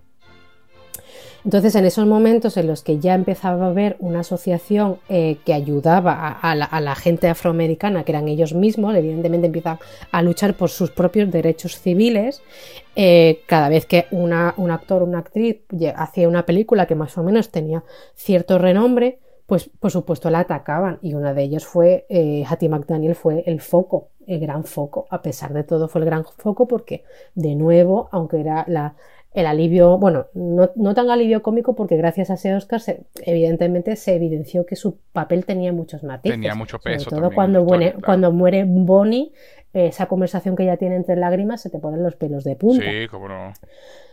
Pero, pero, pero sí que es verdad que eh, como que se le echaron encima a ella diciendo, pero ¿por qué te empeñas en perpetuar estos estereotipos en los que no tenemos cabida mm, más que para hacer esto y que no nadie hace algo, un retrato de la realidad? Entonces, claro, ella decía, yo lo sé, pero es que yo prefiero eh, eh, ganar 700 dólares en, haciendo esta película que 7 dólares eh, siendo sirvienta, fregando suelos y no pudiendo ver otro mundo más que ser sirvienta. Es decir, que por lo menos estoy haciendo algo diferente de lo que se nos permite hacer, que es ser de nuevo los sirvientes. Sí, libres, pero de nuevo mal pagados, viviendo en suburbios y no pudiendo aspirar a nada más. Fue su forma de rebeldía y, y, es que es lícito que, que, uno quiera prosperar, es que es súper lícito, ¿no? Claro, por supuesto. Y además se convierte entonces en la primera actriz afroamericana en ganarse un Oscar. Claro, claro, y, y, y, ella, de hecho, o sea, no es, no es que fuera sea, de repente vamos a buscar a una actriz afroamericana que nos haga gracia, no, no, esta, esta mujer venía de una familia de artistas de vodevil que cantaba y lo que pasa es que, por supuesto, como el resto de sus congéneres, no se le permitía ir más allá que cantar en cuatro bares y luego servir en las casas, como toda su familia que venía de servir a la gente de las plantaciones. Así es. Que es lo que yo te decía de que aquí el, el problema vino en que sí, se les liberó, ya no eran esclavos, pero no, no hubo un reparto de la riqueza, sino que empezaron de cero con nada, con lo cual ahí viene la gran injusticia. Así es. ¿No? Y además, y además es, importante notar que eh, si bien Nati, Hattie, perdón, se ganó su Oscar, eh, sigue siendo irónico pensar que en la misma ceremonia de premiación del Oscar no se le permitía sentarse con los demás. Claro, es que ahí, ahí, ahí viene la gran, eh, lo que decía de las luces y las sombras, ¿no? La gran ironía de lo que el viento se llevó es que le dieron el Oscar por afroamericana, pero la segregaron en la propia gala. De hecho, le tenían prohibido y de hecho no fue, no fue a la premier en Atlanta porque era evidente que podían atacar a, podían atacarla porque el Ku Klux Klan estaba muy activo en esos días, el segundo Ku Klux Klan. Eh, entonces, Claro, el estreno en Atlanta, que es el corazón del sur, pues eh, no, la llevaron. Al hotel, Osersnik tuvo, al hotel donde se, se, hacía la entrega de premios, porque antes de pasarlo a teatros grandes, aquello era una entrega de premios de una cena más o menos informal con los actores, pero no era un espectáculo eh, televisado a gran escala, era una cosa muy pequeñita, ¿no? Pues tuvo que pedir una autorización para que dejasen entrar a Hattie con su representante y la sentaron al final de la sala, nada de estar con tus compañeros de reparto. Entonces, eh, la presentación que se hizo de ella antes de recoger el premio es como, porque este es el ejemplo de que estamos yendo hacia adelante. Y es como, sí, sí, estáis yendo hacia adelante, pero la estáis sentando detrás. Exacto, un paso para adelante y dos para atrás. Entonces, esa es la gran ironía del sistema Hollywood. Sí. De que de igualdad, mis narices. Exacto. Pero bueno, igual terminó haciendo historia. Por supuesto, porque hasta hasta Sidney Poitier creo que pasaron 20 años. Más o ¿eh? menos, sí. Sí, señor. Sí, señor. Eh, y después Halle Berry, Denzel Washington. Denzel Washington primero por actor de reparto y luego fue Halle Berry y luego Denzel Washington como actor principal. Sí. Eh, de, hecho, de hecho creo recordar, si no recuerdo mal, em, que ella cuando, cuando ya ganó el Oscar, lo lógico hubiera sido que su carrera siguiese subiendo, ¿verdad? Pero, pero no, no, fue así. Ella siguió haciendo el mismo papel estereotipado una y otra vez. Luego le dieron un programa de radio, que es verdad que fue la primera afroamericana en tener su propio programa de radio. Pero ahí te vuelvo a decir la gran ironía de su vida. Esta señora que, llegó a tener un Oscar, que, que rompió los moldes, el día de su muerte, su último deseo era que la enterraran en el, cementerio de las estrellas en Los Ángeles. Y le dijeron que no. Y hasta hace muy pocos años, ya en el siglo XXI, ha sido cuando se han trasladado sus restos. Pero para que veas que ni su último deseo la querían en el mismo sitio que, los demás. Sí, no, es, es, muy. Es muy triste cuando lo vemos desde ese punto de vista. Pero bueno, terminó dejando una huella en la historia con esta película y, dando un medio paso hacia adelante, por decirlo así. Sí, eh, pero realmente que, y, no y no fue un Oscar de regalado, se ganó su actuación porque su actuación realmente es extraordinaria. Y se, y se lo arrebató a Olivia de Havilland porque estaba, estaba nominada con ella. Así es, que también está fantástica. Que también está fantástica. Este, con, con, su cara de, circunstancia todo el tiempo, que es la mujer sufrida. Claro, es que será el ejemplo maravilloso de la mujer abnegada, mm, que bueno, que lo da todo por el sur, por la causa, mm, que se va al... incluso sabiendo muy en el fondo que Scarlett estaba detrás de su esposo. Sí, sí, sí, sí. Seguía pendiente de Scarlett, seguía preocupada por ella. sí, sí, o sea, es, el poner la otra mejilla constantemente. Exacto, la mujer más buena del mundo. Pero totalmente, totalmente. Al, menos eh, por el, por el tema que, estábamos hablando de, de Hattie, al menos lo, lo, buena que lo bueno que ella hizo, aparte de su propia actuación, ¿no? Digamos, eh, que es lo que, lo que no, no, no supieron ver en su momento las asociaciones y, y, lo, que, se, que se le echaron encima por el hecho de haber aceptado ese papel, es que ella, dentro de lo que ella pudo hacer a pesar de tener el mismo papel de siempre, es que intentó que su papel fuera lo más digno posible, dotarle a Mami de una dignidad que nadie se la puede eh, quitar. Totalmente. Y al menos era uno de los personajes con más visión de la realidad y que siempre estaba ahí para los demás. Eh, eh, ella al menos dice, mi personaje no fue un personaje vacío. De hecho, hasta Red se apoya en ella cuando pierde la niña. Sí, señor. Entonces, estaba en el, igual que la criada Sisi, creo que se llamaba Sisi. Sí, sí. Eh, es, sí que es el alivio cómico y no tiene ningún tipo de profundidad. Ella no. Ella es prácticamente de la familia, prácticamente, y ella se siente en la capacidad de, de manejar, de criticar, de decirle las cosas tal y como las piensa en la cara. Y son sus, técnicamente eran sus dueños, ¿no? Entonces ella dijo, al menos que mi personaje haya servido para mostrar todas las aristas humanas que tenía Mami, cosa que otros personajes totalmente estereotipados no tenían. Así es. Y creo que lo consiguió. Creo que eso es lo que le honra. Claro, y eso es lo que le da también el, premio, ¿no?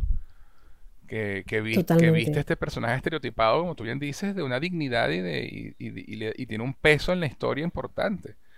Se podría decir incluso que es el corazón de la historia, el corazón de la película. O sea, es como el alma de la película. Si Scarlett es el corazón, Nati, Mami, perdón, de pronto es el alma de la película, ¿no? ella siempre está allí, siempre está apoyando a, tanto a Red como a Scarlett. Eh, siempre está para ayudar, para colaborar y siempre tiene una palabra de aliento. Por, supuesto que está vista bajo el prisma de la lealtad eh, de, esclava, por supuesto, eso no se lo voy a negar, porque volvemos a lo mismo, esta historia está vista bajo un prisma de qué bonitos eran aquellos tiempos que yo tengo en mi cabeza, ¿no? Exacto. Pero aún así, em, ese personaje tiene tantas aristas y es tan rico que es normal que se, que, se, ganara el Oscar. Sí, sí, sí. Es que es normal, porque está muy bien escrito y ella lo interpretó muy bien. Majestuosamente, de hecho. Y esa es otra cosa, ¿no? La, la, todos a, nivel, a nivel actual, todo el mundo está fantástico. Todo el mundo. Los extras incluso. Eh, es eh, de verdad que es una, una producción una producción impecable por, por, en todo sentido. En todo sentido. De verdad que sí. Y eso que, fue, el, rodaje fue horroroso, se rodó en siete meses. Sí, estaba, eh, leyendo acá que empezó el 26 de enero de 1939 y terminó el 1 de julio. Sí. Y los trabajos de postproducción continuaron hasta el 11 de noviembre del, del 39. Sí, porque además hubo como varios ensayos en cines de Los Ángeles, no avisaron a la gente qué película iban a ver, les prohibieron salir a orinar, les prohibieron salir y hacer llamadas telefónicas. Exacto y les pasaron un copión con, sin efectos de la, del primer premontaje y la gente daba vítores. O sea, se levantaron, aplaudieron y dijeron, vale, vamos por un camino. Exacto. Esta es.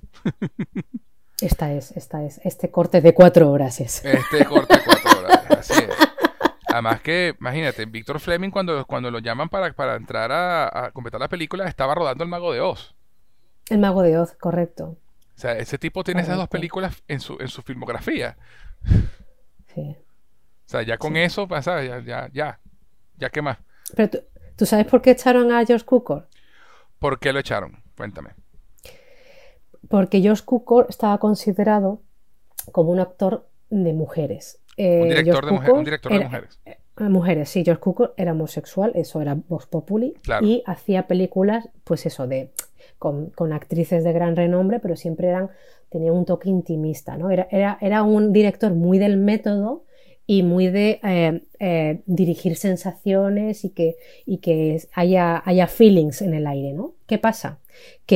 Tenemos a Gar Gable que viene a ser de tipo duro, que viene de decir yo soy el macho y qué pasa, que mientras empieza a rodar la película con las primeras escenas que son, pues eso, eh, la gran barbacoa, eh, la escena con mami que le estaba arreglando el vestido le está sujetando el corsé, demás, de repente Gar Gable no se sentía cómodo porque él no era actor del método de yo voy a buscar una sensación que me produzca, no, no, yo era de, yo soy un tipo duro, yo escupo al suelo, yo hago de galán, que es lo que sé hacer, ¿no? Que era un método de actuación tan válido como cualquier otro, pero era su método. Entonces, claro, llega un, director intimista que además llega a ser muy buen amigo de Olivia de Havilland y de, y de Vivian Lee, y él se empieza a sentir incómodo porque de repente no era la estrellita. Y como él era muy, muy amigo de Víctor Fleming, empieza a quejarse a Osesny de, bueno, es que yo no me siento cómodo, es que yo tal, y se trajeron a Víctor Fleming, le dieron anfetaminas y dijeron, Víctor Fleming, ya que estás terminando el mago de Oz, no duermas esta noche y vente al plato. y agárrame este coroto aquí este que se me caiga.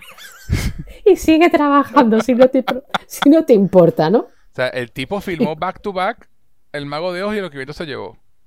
Vamos, prácticamente. Que no me extraña que hubo un, que hubo un momento que dijera, voy a, estoy al borde del agotamiento. Fue cuando entró Sam Wood para rodar. Claro, porque es que imagínate cuántas unidades de rodaje había que coordinar ahí. Claro. exteriores, interiores, o sea, todas las escenas de la guerra, todo, bueno, la del puente, no sé qué era. El, el plano famoso de los, de los cuerpos en, de los cuerpos, que, eso, que se construyó una, una, grúa para poder tomar de tan lejos ese plano.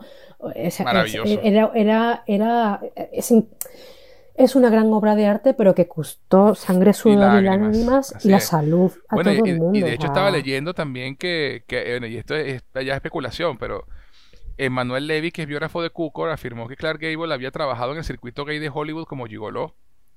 Sí, y que, por, y, parece conocía su pasado y eso lo sabía, que, le, que, le, incomodaba a Gable. Claro, eso es lo que se... O sea, está la versión oficial que es que me siento incómodo y la, la, otra versión que se dice es que no vaya a ser que se vaya de la lengua. Exacto. Que no me extrañaría que fuera cierta también.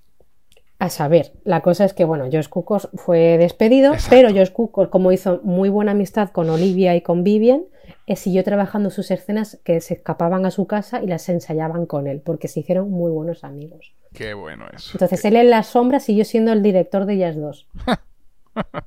sí, sí, sí. Qué impresionante. Sí. No, y, y además este eh, lo, que, lo que vamos a hablar al principio, ¿no? Eh, se, filmar, se refilmaron algunas escenas que filmó Kukor, pero según Selznick, tres rollos completos de su trabajo se mantuvieron en la película. O sea, eso es por lo menos media hora. Sí, sí, sí. Una de las que más se rodó fue precisamente la del porche de la barbacoa. Ah, sí. Que ya los gemelos era como... La, presentación, la presentación de Scarlett.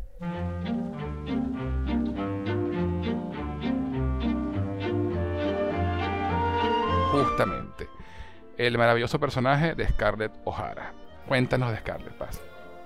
Scarlett, eh, Scarlett es lo que el viento se llevó. la guerra es el trasfondo, pero la historia es Scarlett. Y lo que el viento se llevó es la historia de una Aries persiguiendo un capricho. ¿Por qué una Aries, Paz? ¿Por qué? porque tiene todos los tópicos del que nos caracteriza y hablo por porque yo soy Aries, pero me siento muy identificada en el sentido de, que, de que a veces navegamos entre lo, fantasioso, lo irreal, el sueño utópico y, lo, y, el choque con la realidad, es lo que le pasa a ella, que es que, ella está enamorada de un fantasma, de un, de un ideal que no se corresponde. Literalmente, literalmente un fantasma, porque el tipo más huevo sin sal no puede ser. Exacto, que no se corresponde para nada con la realidad. Todo el mundo está diciendo, pero qué, ¿por qué tiene este tipo? Exacto. ¿Cuál es la fijación con el tipo? pero al final es una niña que, lo, que, pasa de tenerlo todo eh, y como es lo único que no tiene porque él está comprometido con su mejor amiga, ya se le enquistó y se encaprichó de él. Con lo cual es la historia de perseguir un imposible que además tú bien sabes, o sea, se intuye que no tiene, que si realmente cuando lo alcance eh, va a quedar en nada porque se va a aburrir al día siguiente y a por otro capricho. Exacto, exactamente. Eh, lo bueno. Y además un, Lo, bueno es que sí que es verdad que es una persona que, eh, aparte del capricho, luego cuando le toca afrontar la realidad, no se le caen los anillos por tener que arremangarse el vestido y enfangarse. Es esa dicotomía. Eso, y es verdad, y es verdad. Y tú, no se imaginas cuando ves a, esa, primera escena en la, en la barbacoa, cuando la ves por primera vez, a los 16 años, una niña malcriada, con todos los hombres atrás de ella, tú no te imaginas que, esa, que ella tiene por dentro esa resiliencia. Sí. Sí. O sea, que, de verdad cuando llega el momento de, de hacer algo y de moverse, ella es la que lo logra, ni su papá. O sea, eh, ella es la que saca adelante todo. Melanie tampoco. Que es muy, es muy buena, sí, pero no. Exacto, una mujer adelantada a su época, pues en muchas formas. Ashley, esa gran planta que... sí, sí, eso como ver a Ashley es como ver pintura secarse. Correcto. Sentarse a ver las pinturas secarse. Ashley es como, como, como el, icono del DVD, del DVD, que rebota en la pantalla hasta que da en la esquina. Pues eso hace él durante toda la película. Sí, totalmente. Lo que hace es rebotar en la pantalla. Va de un lugar a otro, pero sin hacer nada concreto o nada útil. Exacto. No, y, y, el epítome del caballero sureño, pues. Claro, el ideal. El eh, ideal, que no real. Eh, noble, pero huevo sin sal por completo. Exacto. Eh, por contra Y- esta Red Butler, claro. Y es, y es, y es- y es simplemente él es un capricho para ella. Totalmente. Como- o sea, totalmente. Como es de la pri- como es de la amiga, entonces yo lo quiero para mí. Exacto, como lo tengo todo, porque al inicio de la película acaba de cumplir los 16, no, vive con comodidades, todo es próspero, pero justo Ujú. estalla la guerra y a partir de ahí todo declive. Coincide el final del mundo que ella conocía con, con el, con el inicio de su madurez como persona, que, que tiene que enfrentarse a golpes por pura necesidad. Exactamente. Y ahí es, y ahí, y ahí es donde entra Red Butler, ¿no? Exacto, lo opuesto a Ashley. Y, lo, y, y básicamente la horma de su zapato, de, de, de- de- de Scarlett, pues. Sí, sí. Su espejo. Sí, sí. El, el- Su- su la gasolina y, la, y, la, y, el, y, el, y el mechero. Exacto, exacto. O sea, un, un tipo que, que, que es un bandido, que trafica armas, que se dedica al que se aprovecha, que se aprovecha de, de la situación de la guerra para beneficio propio. Sí, sí, no es ningún santo, ¿no? No era ningún santo, andaba con prostitutas. Este, pero se enamora también de esta mujer, pues, de esta, de de niña, desde que la ve. Además que la escena es comiquísima porque ella, ella tirando el jarrón donde la mo- molesta con Ashley y él estaba ahí en el sofá y que bueno, Puro berrinche. la cabeza. Sí, puro berrinche infantil, además. Totalmente. Y literalmente le voló la cabeza. Él se quedó prendado de ella también. Sí, Pero, pero prendado de ella, aparte de su belleza, por su personalidad. La Sí. quería por como ella era. porque, porque es la gran diferencia de lo, que, de lo que se espera de una señorita en esos tiempos. Correcto.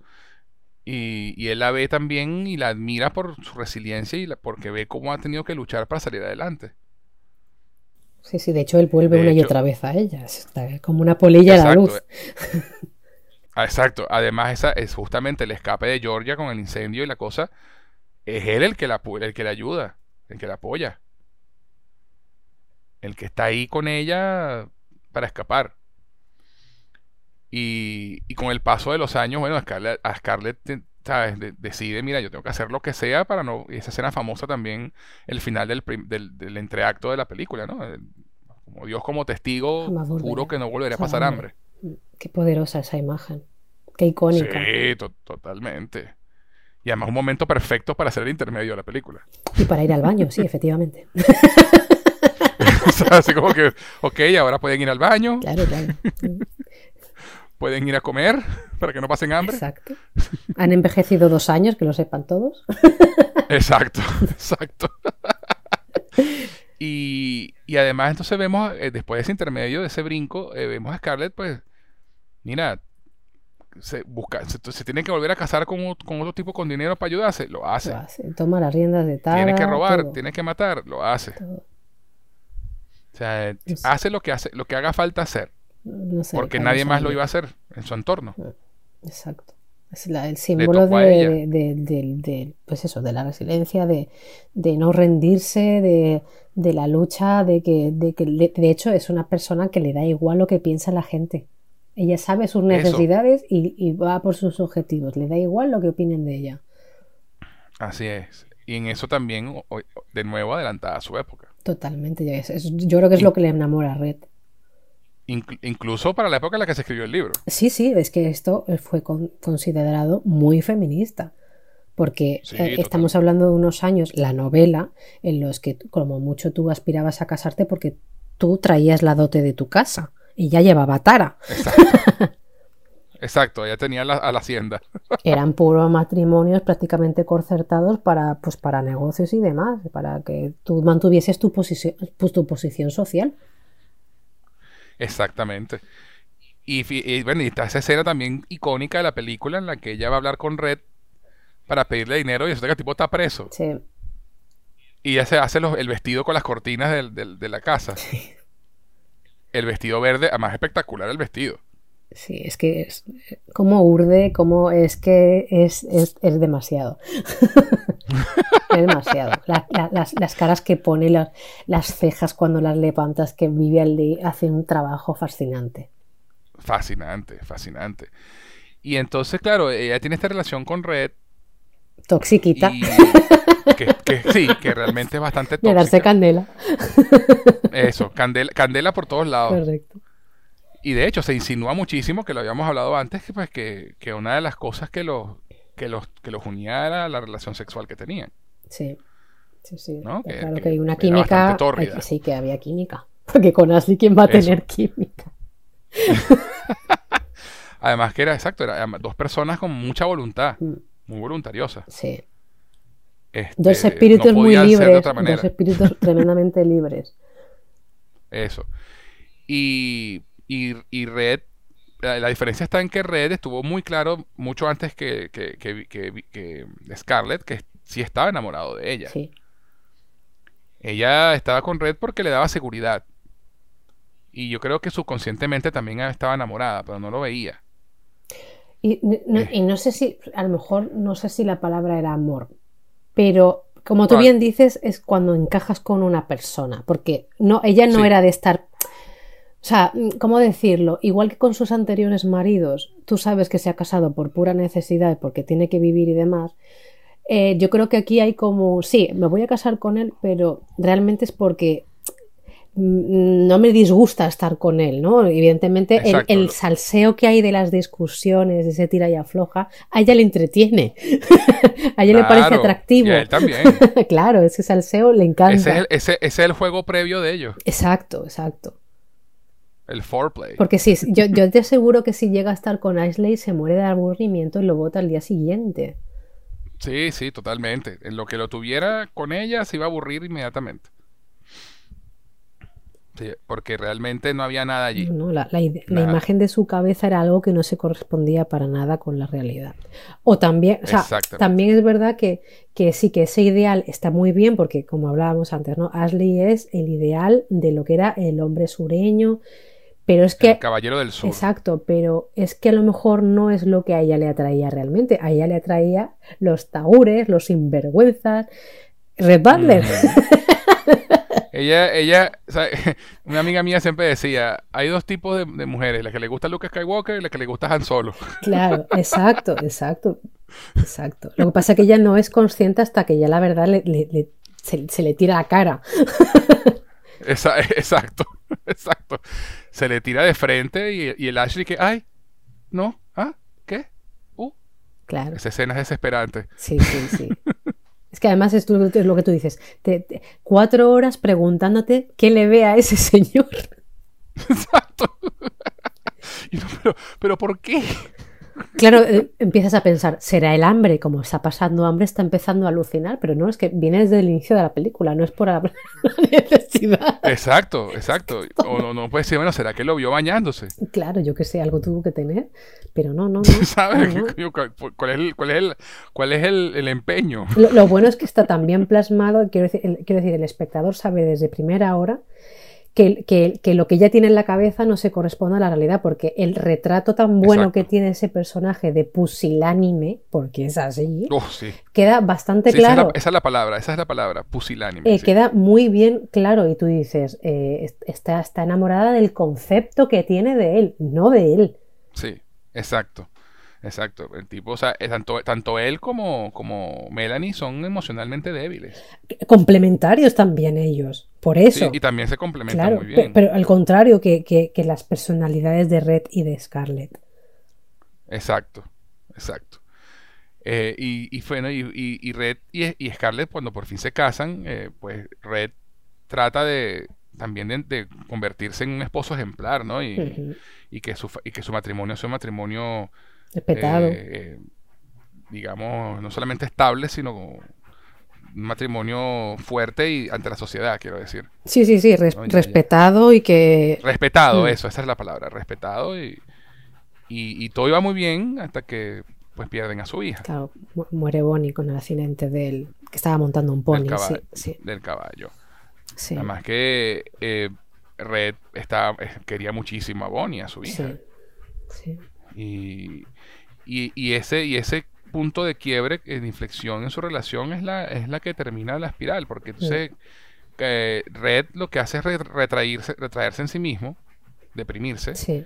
Y Scarlett, y Scarlett echa para atrás y vuelve otra vez a obsesionarse con Ashley. Claro, ahí, ahí Red tira la toalla, que es, o sea, él estaba aguantando y diciendo, bueno, por este matrimonio, nuestra hija en algún momento, pero sí, ahí, ahí es cuando él ya tira la toalla porque no le queda nada por lo que seguir luchando por esa pareja.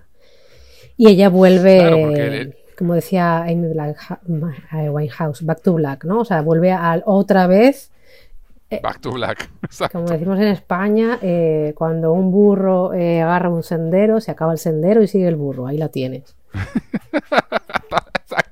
Exactamente, exactamente. Y entonces, claro, y, y- y Red confiaba en que Bonnie fuera la, El pegamento. pegamento que, los, que los uniera. Sí. Que eso es una idea muy romántica que, es, que ha se ha perpetrado mucho en, en el cine. De lo que arregla la pareja es el hijo. Sí. Es evidente que no. Sí, sí. Pero sí. Y no, y no. En no la realidad, tópicos. en personas que nos escuchen, por si acaso no lo saben, no.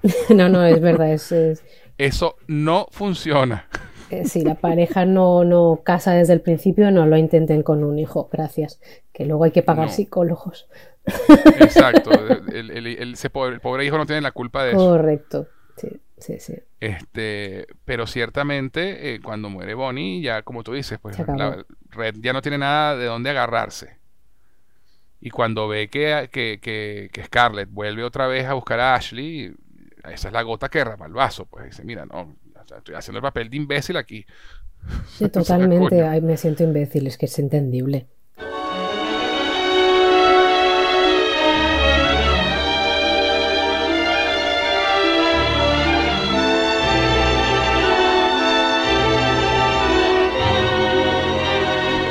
Claro, por completo. Y justamente, y como ironías de la vida y, de- y del melodrama, por supuesto, eh, justamente ese es el momento donde Ashley por fin se da, donde eh, Scarlett se da cuenta que Ashley es un huevo sin sal.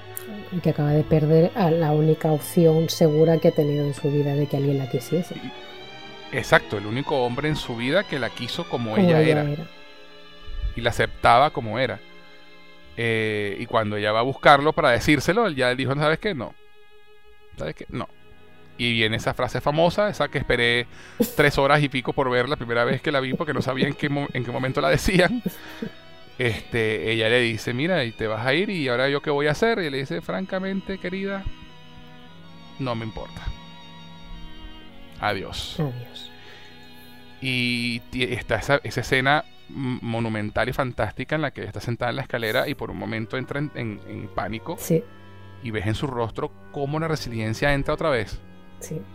Es un ave fénix. Y, oh, sí, y, y ahí se va. Se me paran los Mañana pelos. será otro Se me día. paran los pelos cuando lo pienso. Sí, sí, sí, sí, tal cual, a mí también.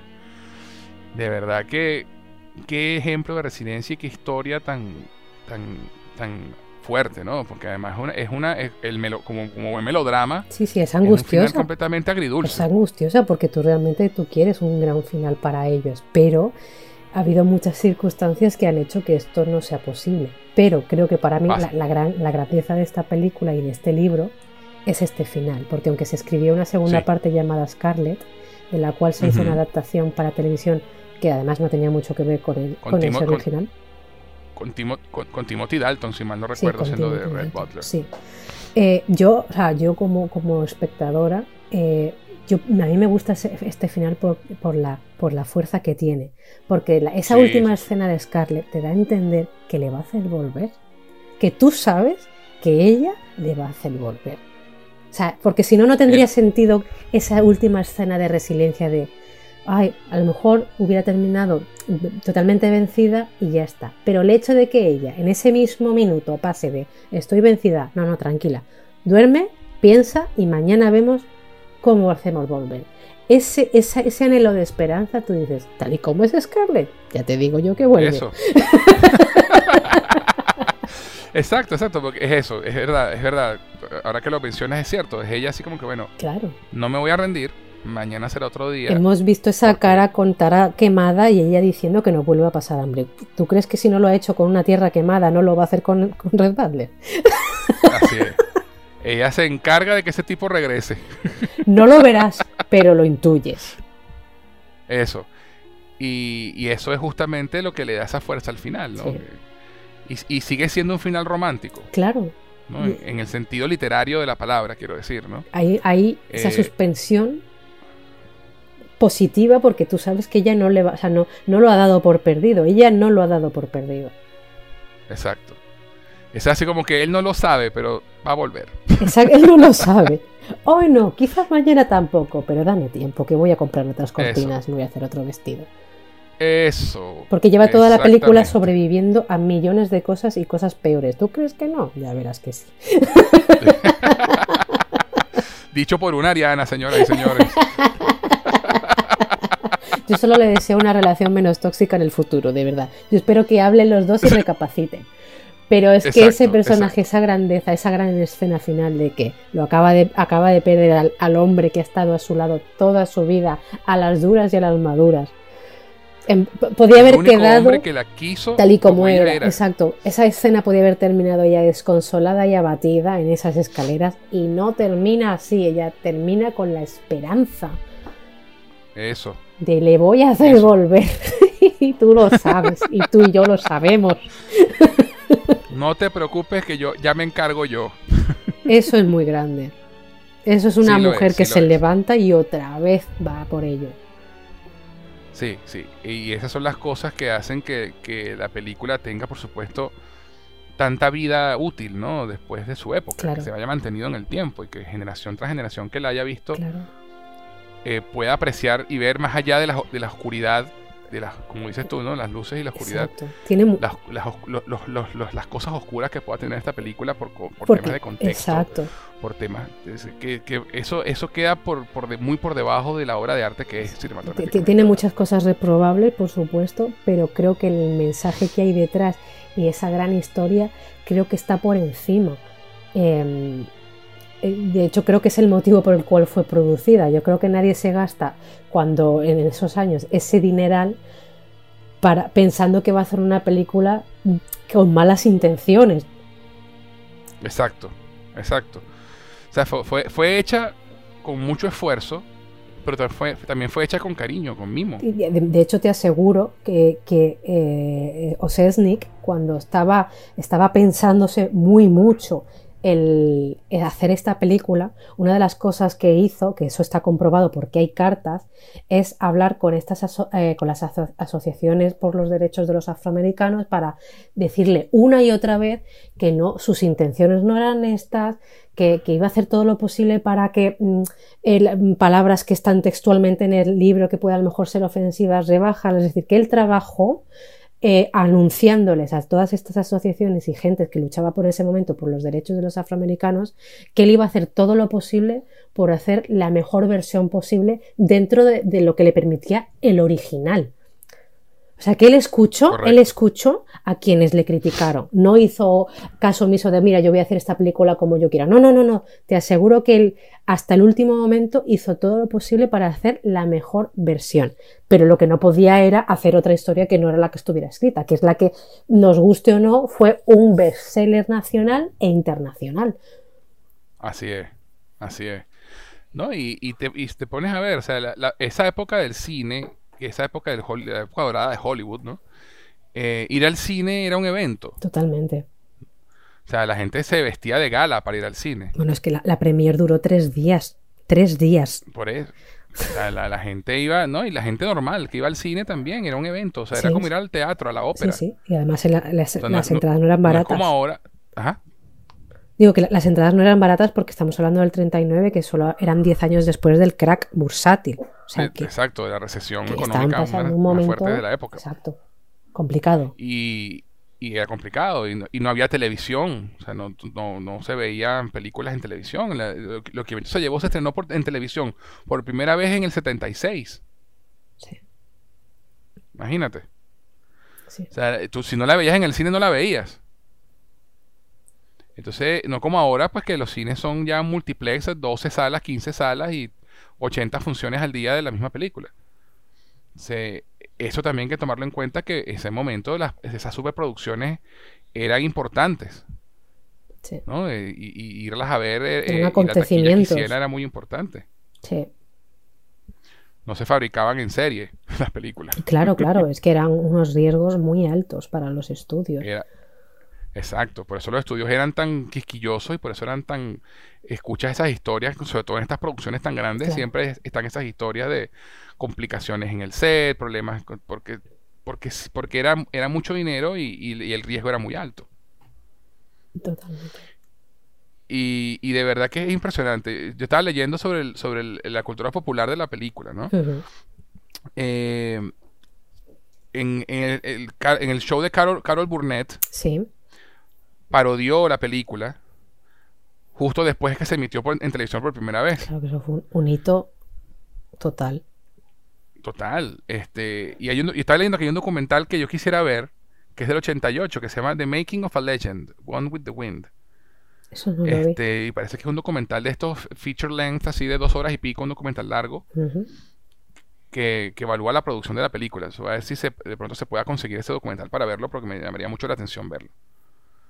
Eh, y el Servicio Postal de Estados Unidos en los 90 emitió un sello que representaba a Clark Gable, a Vivian Lee, abrazándose en una escena de la película, en una, en, en Sí, una son- es postal. que es un icono, o sea, No, las imágenes de, promocionales de lo que el viento se llevó son icónicas.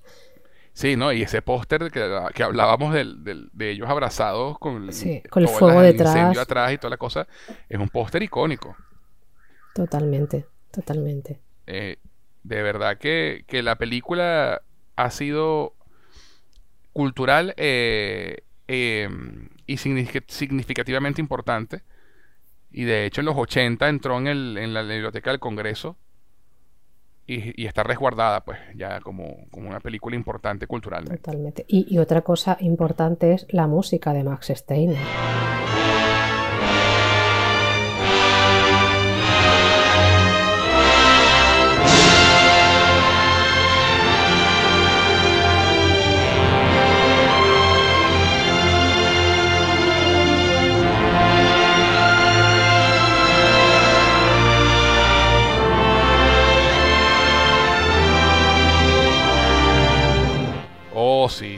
Sí, sí. Me acuerdo mucho de, de Jack Black en, en esta película de Holiday. Sí, ¿Sabes? Que cuando está, cuando está en el blockbuster con, con Kate Winslet y está tarareando canci- canciones de película. película, sí. Sí, sí, sí. Y una de las, de las- que canta es esa, ¿no? Es una música preciosa. O sea, de hecho, Max Steiner fue el primero que eh, empezó a hacer los temas concretos para los personajes.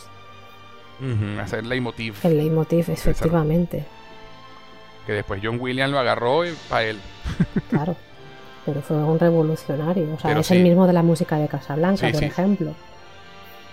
O Oh, de King Kong. Casablanca. ¿O de cuál, perdón? De King Kong también. Ah, sí, cómo no, cómo no. La King Kong del 33. Sí. No, el- un compositor maravilloso que también dejó un legado musical en Hollywood de esos inolvidables, verdad. También tuvo que trabajar a contrarreloj, como todos los Mm. de esta película, pero el resultado fue maravilloso. Ah, sí, esa historia no me la conozco. Sí, sí, no sí. sabía. Sí. Eh, digamos que él tuvo ayudantes porque, claro, estamos hablando de cuatro horas, porque no sé, una película Mm. más o menos puede estar entre hora y media, dos horas y pico, cuatro horas en un tiempo, compone una banda sonora de cuatro horas. Él hizo, digamos, Sí, no está fácil. la idea de los grandes temas, pero entiendo que habrá cosas que les ayudaron porque claro era, era escribir pentagramas, pentagramas, pentagramas, pentagramas, la música digamos, ¿no? De, de relleno, la música no sé qué, pero es que claro, es que son es que es mucho tiempo de música. Y sí, también eh, trabajó en plan de, mira, una y no más. Así que en, en estas condiciones todo fue el gran año de, de, de la anfetamina, es el 39, ¿eh?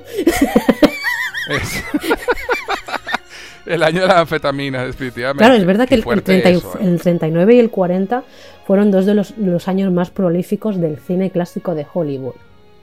Sí. Y no me extraña el nivel, porque claro, si, si esta película tenía que haberse rodado en tres meses, se rodó en seis, pues imagínate el montador, la prisa que tendría, Max Steiner, la música que le... Porque la fecha de estreno ya la tendrían, porque es que ya no podían retrasarla. Exacto, exacto. Y, y bueno, y de, y de hecho, pues estuvo en postproducción casi hasta final del año. Claro, claro, o sea, es que ¿cuánto metraje habría ahí? O sea, imagínate. Sí. Además que, bueno, tú, en, en aquella época era un tema con los exteriores, el sonido, Claro. todo tenía que, que grabarse en platós. Este, yo siempre me acuerdo y me da mucha risa la una, esa escena en la que Ashley regresa de la guerra y Melanie corre a, a abrazarlo. Sí, Y tú te das cuenta de que, claro, ahí no se podía filmar en exteriores, no había Steadicam. claro. Ese es la pantalla, la, pa- la- la proyección atrás y ella corriendo para en el mismo sitio. No me acordaba de eso. es demasiado gracioso. Ay, claro, claro, es que no le puedes pedir más. De- ese- No, te, te- construyen una, grúa. Georgia, exacto, serio, Es eso. impresionante ver esa escena. Entre el incendio y los heridos, la de los heridos, Eso, con esa grúa heridos. que inventaron para que tuviera tanta, ¿no? Que, que pudiera tomar ese plano tan, tan, tan, tan general. Tan alto. Y ahí se le fue alto, todo el dinero, chamo. Sí, ahí se, ahí se fue el presupuesto. y, y esa, y esa es otra toma icónica que hasta los Simpsons la han parodiado. Claro, La toma esa de los cuerpos, De y los la ban- cuerpos. termina- culminando con la bandera del, de, la Union Jack, la, sí. la bandera del sur, perdón. La Union Jack es la de, la de- la de Londres, este, de Inglaterra. Eh, y, y de verdad, o sea, tú, tú ves el dinero en cada cuadro de esa película. Sí, sí, es que es eso, tú ves la pérdida de dinero en cada, en cada frame. Exacto. ves el, el- ¿cómo se llama? El, el- el boquerón, el hueco cuando se, va fugando la plata. Totalmente, totalmente. Porque el vestuario también es impecable. Y, y cada retraso, dinero. Y cada versión del guion, dinero. Y cada nuevo Dinero. director, más dinero. Sí, sí, sí, sí, sí. De verdad que para, para esa época, una película de 8 millones, ¿fue que dijiste? Al final, prácticamente creo que fueron casi 8 millones. Y O sea, a sin 6 contar llegó seguro. marketing. Claro, es que ahí entra marketing, montaje, eh, distribución. Porque es que tú date cuenta cuántas latas tenían que viajar a cada cine. Cuántas latas con rollos de película, que eran cuatro horas. Exacto, exactamente. Y generalmente esos rollos de película no era que tenían mucho, mucho tiempo. No, no, no. Entonces, eh, yo me imagino los, proyecto- los, los proyeccionistas en los cines que, ok, Echaban, echaban el día ahí. ¿sabes? 25, 25 latas de la película. Eh, ¿Qué, qué- qué estrés? Para cambiar Oye, sí. tanto. Sí. Sobre todo porque generalmente eh, los, esos proyectores viejos, pues eran que sí, dos latas por proyector, ¿no? Aprox, sí, creo que sí. Tenían dos proyectores iban, y tenían dos latas en cada uno. Y, tenían que ir- y esas latas no eran, no eran livianitas, eran pesadas. No, claro. E inflamables. Eh, y muy inflamables como nos enseñó Tarantino. Correcto. Sí, sí. Muy inflamables. Es así. no se podía así, fumar, yo creo. El del proyector mejor que no fumase, ¿no? Exacto, es mejor que no, fum- no fumar alrededor de, del de, la, de la sala de proyección. Correcto. ¿Qué más, ¿De qué más quieres hablarnos, Paz? Eh, bueno, yo, yo eh, me, me gustaría hablar de la, de la cultura popular, de todo lo que ha, de lo, del legado de la propia película. Eh, Adelante. o sea, yo creo que lo que, al fin y al cabo, lo que, lo que hace icono esta película, como hablábamos antes, ¿no? De, no, no es- sí que es verdad que esta película es de un tiempo muy concreto, pero si ha pasado a la posteridad es por la factura que tiene, porque es un momento en el que no se escatimaban en gastos cuando querías hacer un proyecto de, que era desafiante. Eh, y segundo, porque, insisto, creo que el personaje de Scarlett a día de hoy eh, fue- eh, es, es un icono feminista por lo que representa, por, por ser una rompemoldes de aquella época. Evidentemente ha quedado anticuada, por supuesto, ¿no? Pero que es el gran, Claro. el, el gran personaje icónico femenino del siglo XX porque sorprendió a todo el mundo de, de que ella se robase la película. Sí, exacto, está- estando Clark Gable ahí. Estando Clark Gable ahí. Efectivamente. Y además era una, prácticamente era desconocida para el público americano. Pero lo hizo tan creíble, Exacto. la defendió tan bien. Evidentemente la idea de Margaret Mitchell está ahí, porque es la obra original. Pero Claro. se, dieron, se, se dieron todos los ingredientes para que, para que se convirtiese en un, en, en un icono. Y lo que tú bien dices, ¿no? Esa frase ha quedado para la posteridad. Eh, el personaje de Mami ha quedado para la posteridad también, con todo lo que se Así consiguió es. a nivel de. Es la primera afroamericana con un Oscar y encima fue una mujer, no solo llevó un hombre, el primero solo llevó, una- llevó una mujer. Eh, y, y fue una de las grandes películas antes de- del gran declive de las industrias. Y eso no se lo puede robar nadie. Es. Es que no se lo puede robar No. nadie. No puede. No puede. Realmente eh, es una película extraordinaria. Una película de esas que ya no se hacen. Exacto, de esas que ya no se hacen. lo más cercano que yo puedo pensar a una producción de este nivel fue lo que hizo Peter Jackson con El Señor de los Anillos a principios del siglo XXI. A principios de este, de este siglo, pues. O sea, una producción de unos libros muy complicados. Sí. Porque lo eran. Sí. Eh, con un estudio que tuvo la puso la fe en un proyecto que no sabíamos cómo iba no sabían cómo iba a, resultar bajo la visión de una persona en el que se decidió grabar las tres películas porque inicialmente iban iban a hacer dos películas al final decidieron que fueran tres porque eran tres libros gracias gracias New Line Cinema.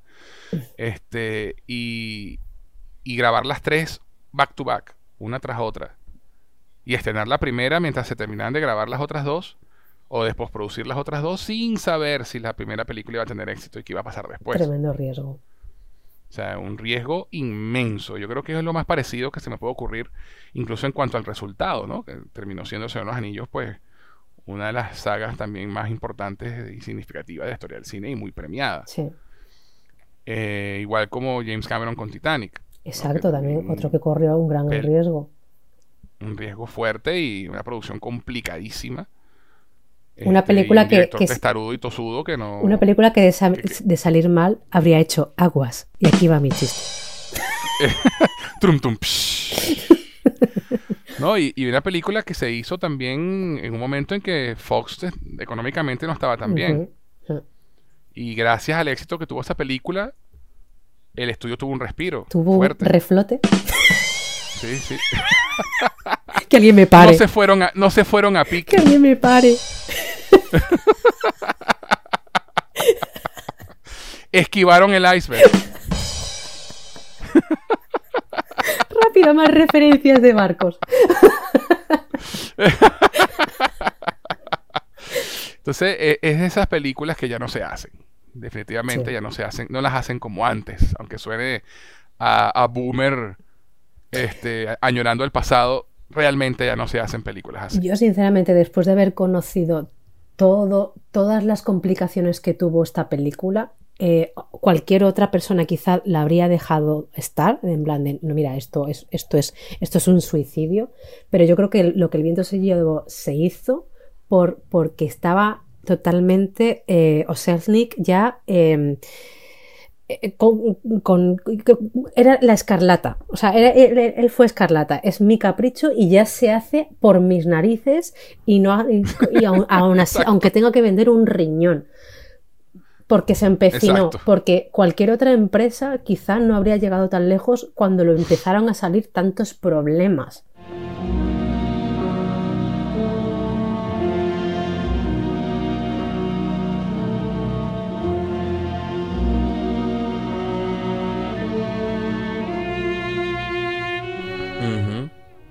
Así es. Realmente es, casi casi que un milagro que exista la película como tal. Sí. Sobre todo por también por los temas que toca y, y, toda, y toda la parte delicada, ¿no? Digamos, en su momento ya fue un riesgo también por ese tema, lógicamente y él asumió muchísimo, muchísimo riesgo por todos los sentidos. Sí que es verdad que él tenía una visión muy clara y en ese sentido eh, eh, fue un gran, un gran showrunner, a pesar de los métodos que, sabemos que fueron abusivos, porque era el pan nuestro de cada día en aquellos años, de cómo se rodaba. Pero gracias a su visión y gracias a que ya que se había metido en tal piscina, mira, otra referencia al agua, siguió con esa idea eh, tenemos esta película, porque cualquier otra persona cuando perdió dos millones en una escena dijo, yo, yo aquí lo dejo, que la compre la Metro Goldwyn Mayer, vendo los derechos y que se coma este marrón otra persona. Exactamente, y no fue así. Siguieron adelante en otro gran ejemplo de resiliencia y tosudez. Totalmente, totalmente. y sacaron adelante la película y bueno, y terminó siendo lo que es. De verdad que eh, indiscutiblemente una de las grandes joyas del séptimo arte. Sí, que lo es. Y una película que a pesar de lo larga, no se siente tan larga. Efectivamente, está, está tan bien contada porque consiguieron finalmente contarla muy bien, a pesar de ser una obra original muy, muy, muy, muy larga, muy con muchísimos personajes, pero todo se dio para que todo el mundo al final trabajó a favor de obra y se consiguió la mejor versión posible. Así es. Así es, Paz. ¿Algo más quieres agregar? Por mí no. Por mí, eh, yo, yo creo que ya. ya hemos hablado de agua, de Titanic. De... hemos hecho chistes acuáticos. Yo creo que está muy completito el programa. ¿eh? sí, sí, sí. Realmente. Realmente eh, eh, lo que le faltaba eran los chistes acuáticos y. Ya cumplimos. Y llegaron. llegaron. Llegaron a apagar ese incendio en Georgia. Muy bien, muy bien. Ahí, perfecto ese cierre. Te aplaudo. Muchas gracias, querida Paz, de verdad, por esta maravillosa conversa. Gracias a ti. Yo encantada. No, definitivamente, eh, como dije, pues es de, estas de esas películas que reflejan la que fue la era dorada de Hollywood. La era de las superproducciones a las que ir al cine era todo un evento. Total. Y bueno, Paz, gracias por participar en mis películas favoritas. Qué honor. Y por hacer un excelente trabajo llevando el programa hoy. Bueno, lo hemos llevado entre los dos, ¿eh? y bueno, este, volveremos porque como le, como, como le dije a Pablo cuando hicimos su episodio, es en plural, mis películas favoritas. No mi película favorita. Así que espero que volvamos a conversar eh, en, unos meses. Qué bueno. Y hablemos de otra de esas películas que tú quieras recomendarme a mí o recomendarle a la audiencia. Por supuesto, encantada. Estaré preparada. Con más chistes sobre barcos, agua y rodajes que se hunden. Eso. Eso. y bueno, ya este programa ha llegado a su fin. Gracias por escucharnos. No olviden calificarnos con 5 estrellas o con pulgar arriba, darle like, suscribirse y dejarnos un comentario. Y estar pendientes de próximos episodios de Cinefila y otras hierbas, cine, televisión, música y videojuegos para escuchar. Si quieren participar en mis películas favoritas dejando una sugerencia, pueden hacerlo escribiendo a nuestro correo electrónico cinefilia y otras hierbas gmail.com. Cinefilia y otras hierbas gmail.com. Paz, una vez más, ¿dónde podemos encontrarte en las redes? En Twitter y en Instagram con la cuenta arroba zapiram con z guion bajo rpg. Zapiram bajo rpg. Genial. Y a quien les habla la pueden encontrar tanto en Twitter como en Instagram como arroba Gus en Jose. G-U-Z-E-N Jose. Y bueno, ustedes mis cinéfilos, gracias por estar y por acompañarnos episodio tras episodio. Querida Paz, una vez más gracias por, estar, por aceptar participar hoy y espero que volvamos a conversar muy pronto. Por supuesto, en breve vuelvo. Y, y, bueno, no olviden comentar, como les dije, compartir y suscribirse a nuestro podcast si aún no lo han hecho para que no se pierdan ni un solo episodio de la tercera temporada de Cinefilia y otras hierbas. Les habló José Enrique Guzmán. Hasta la próxima.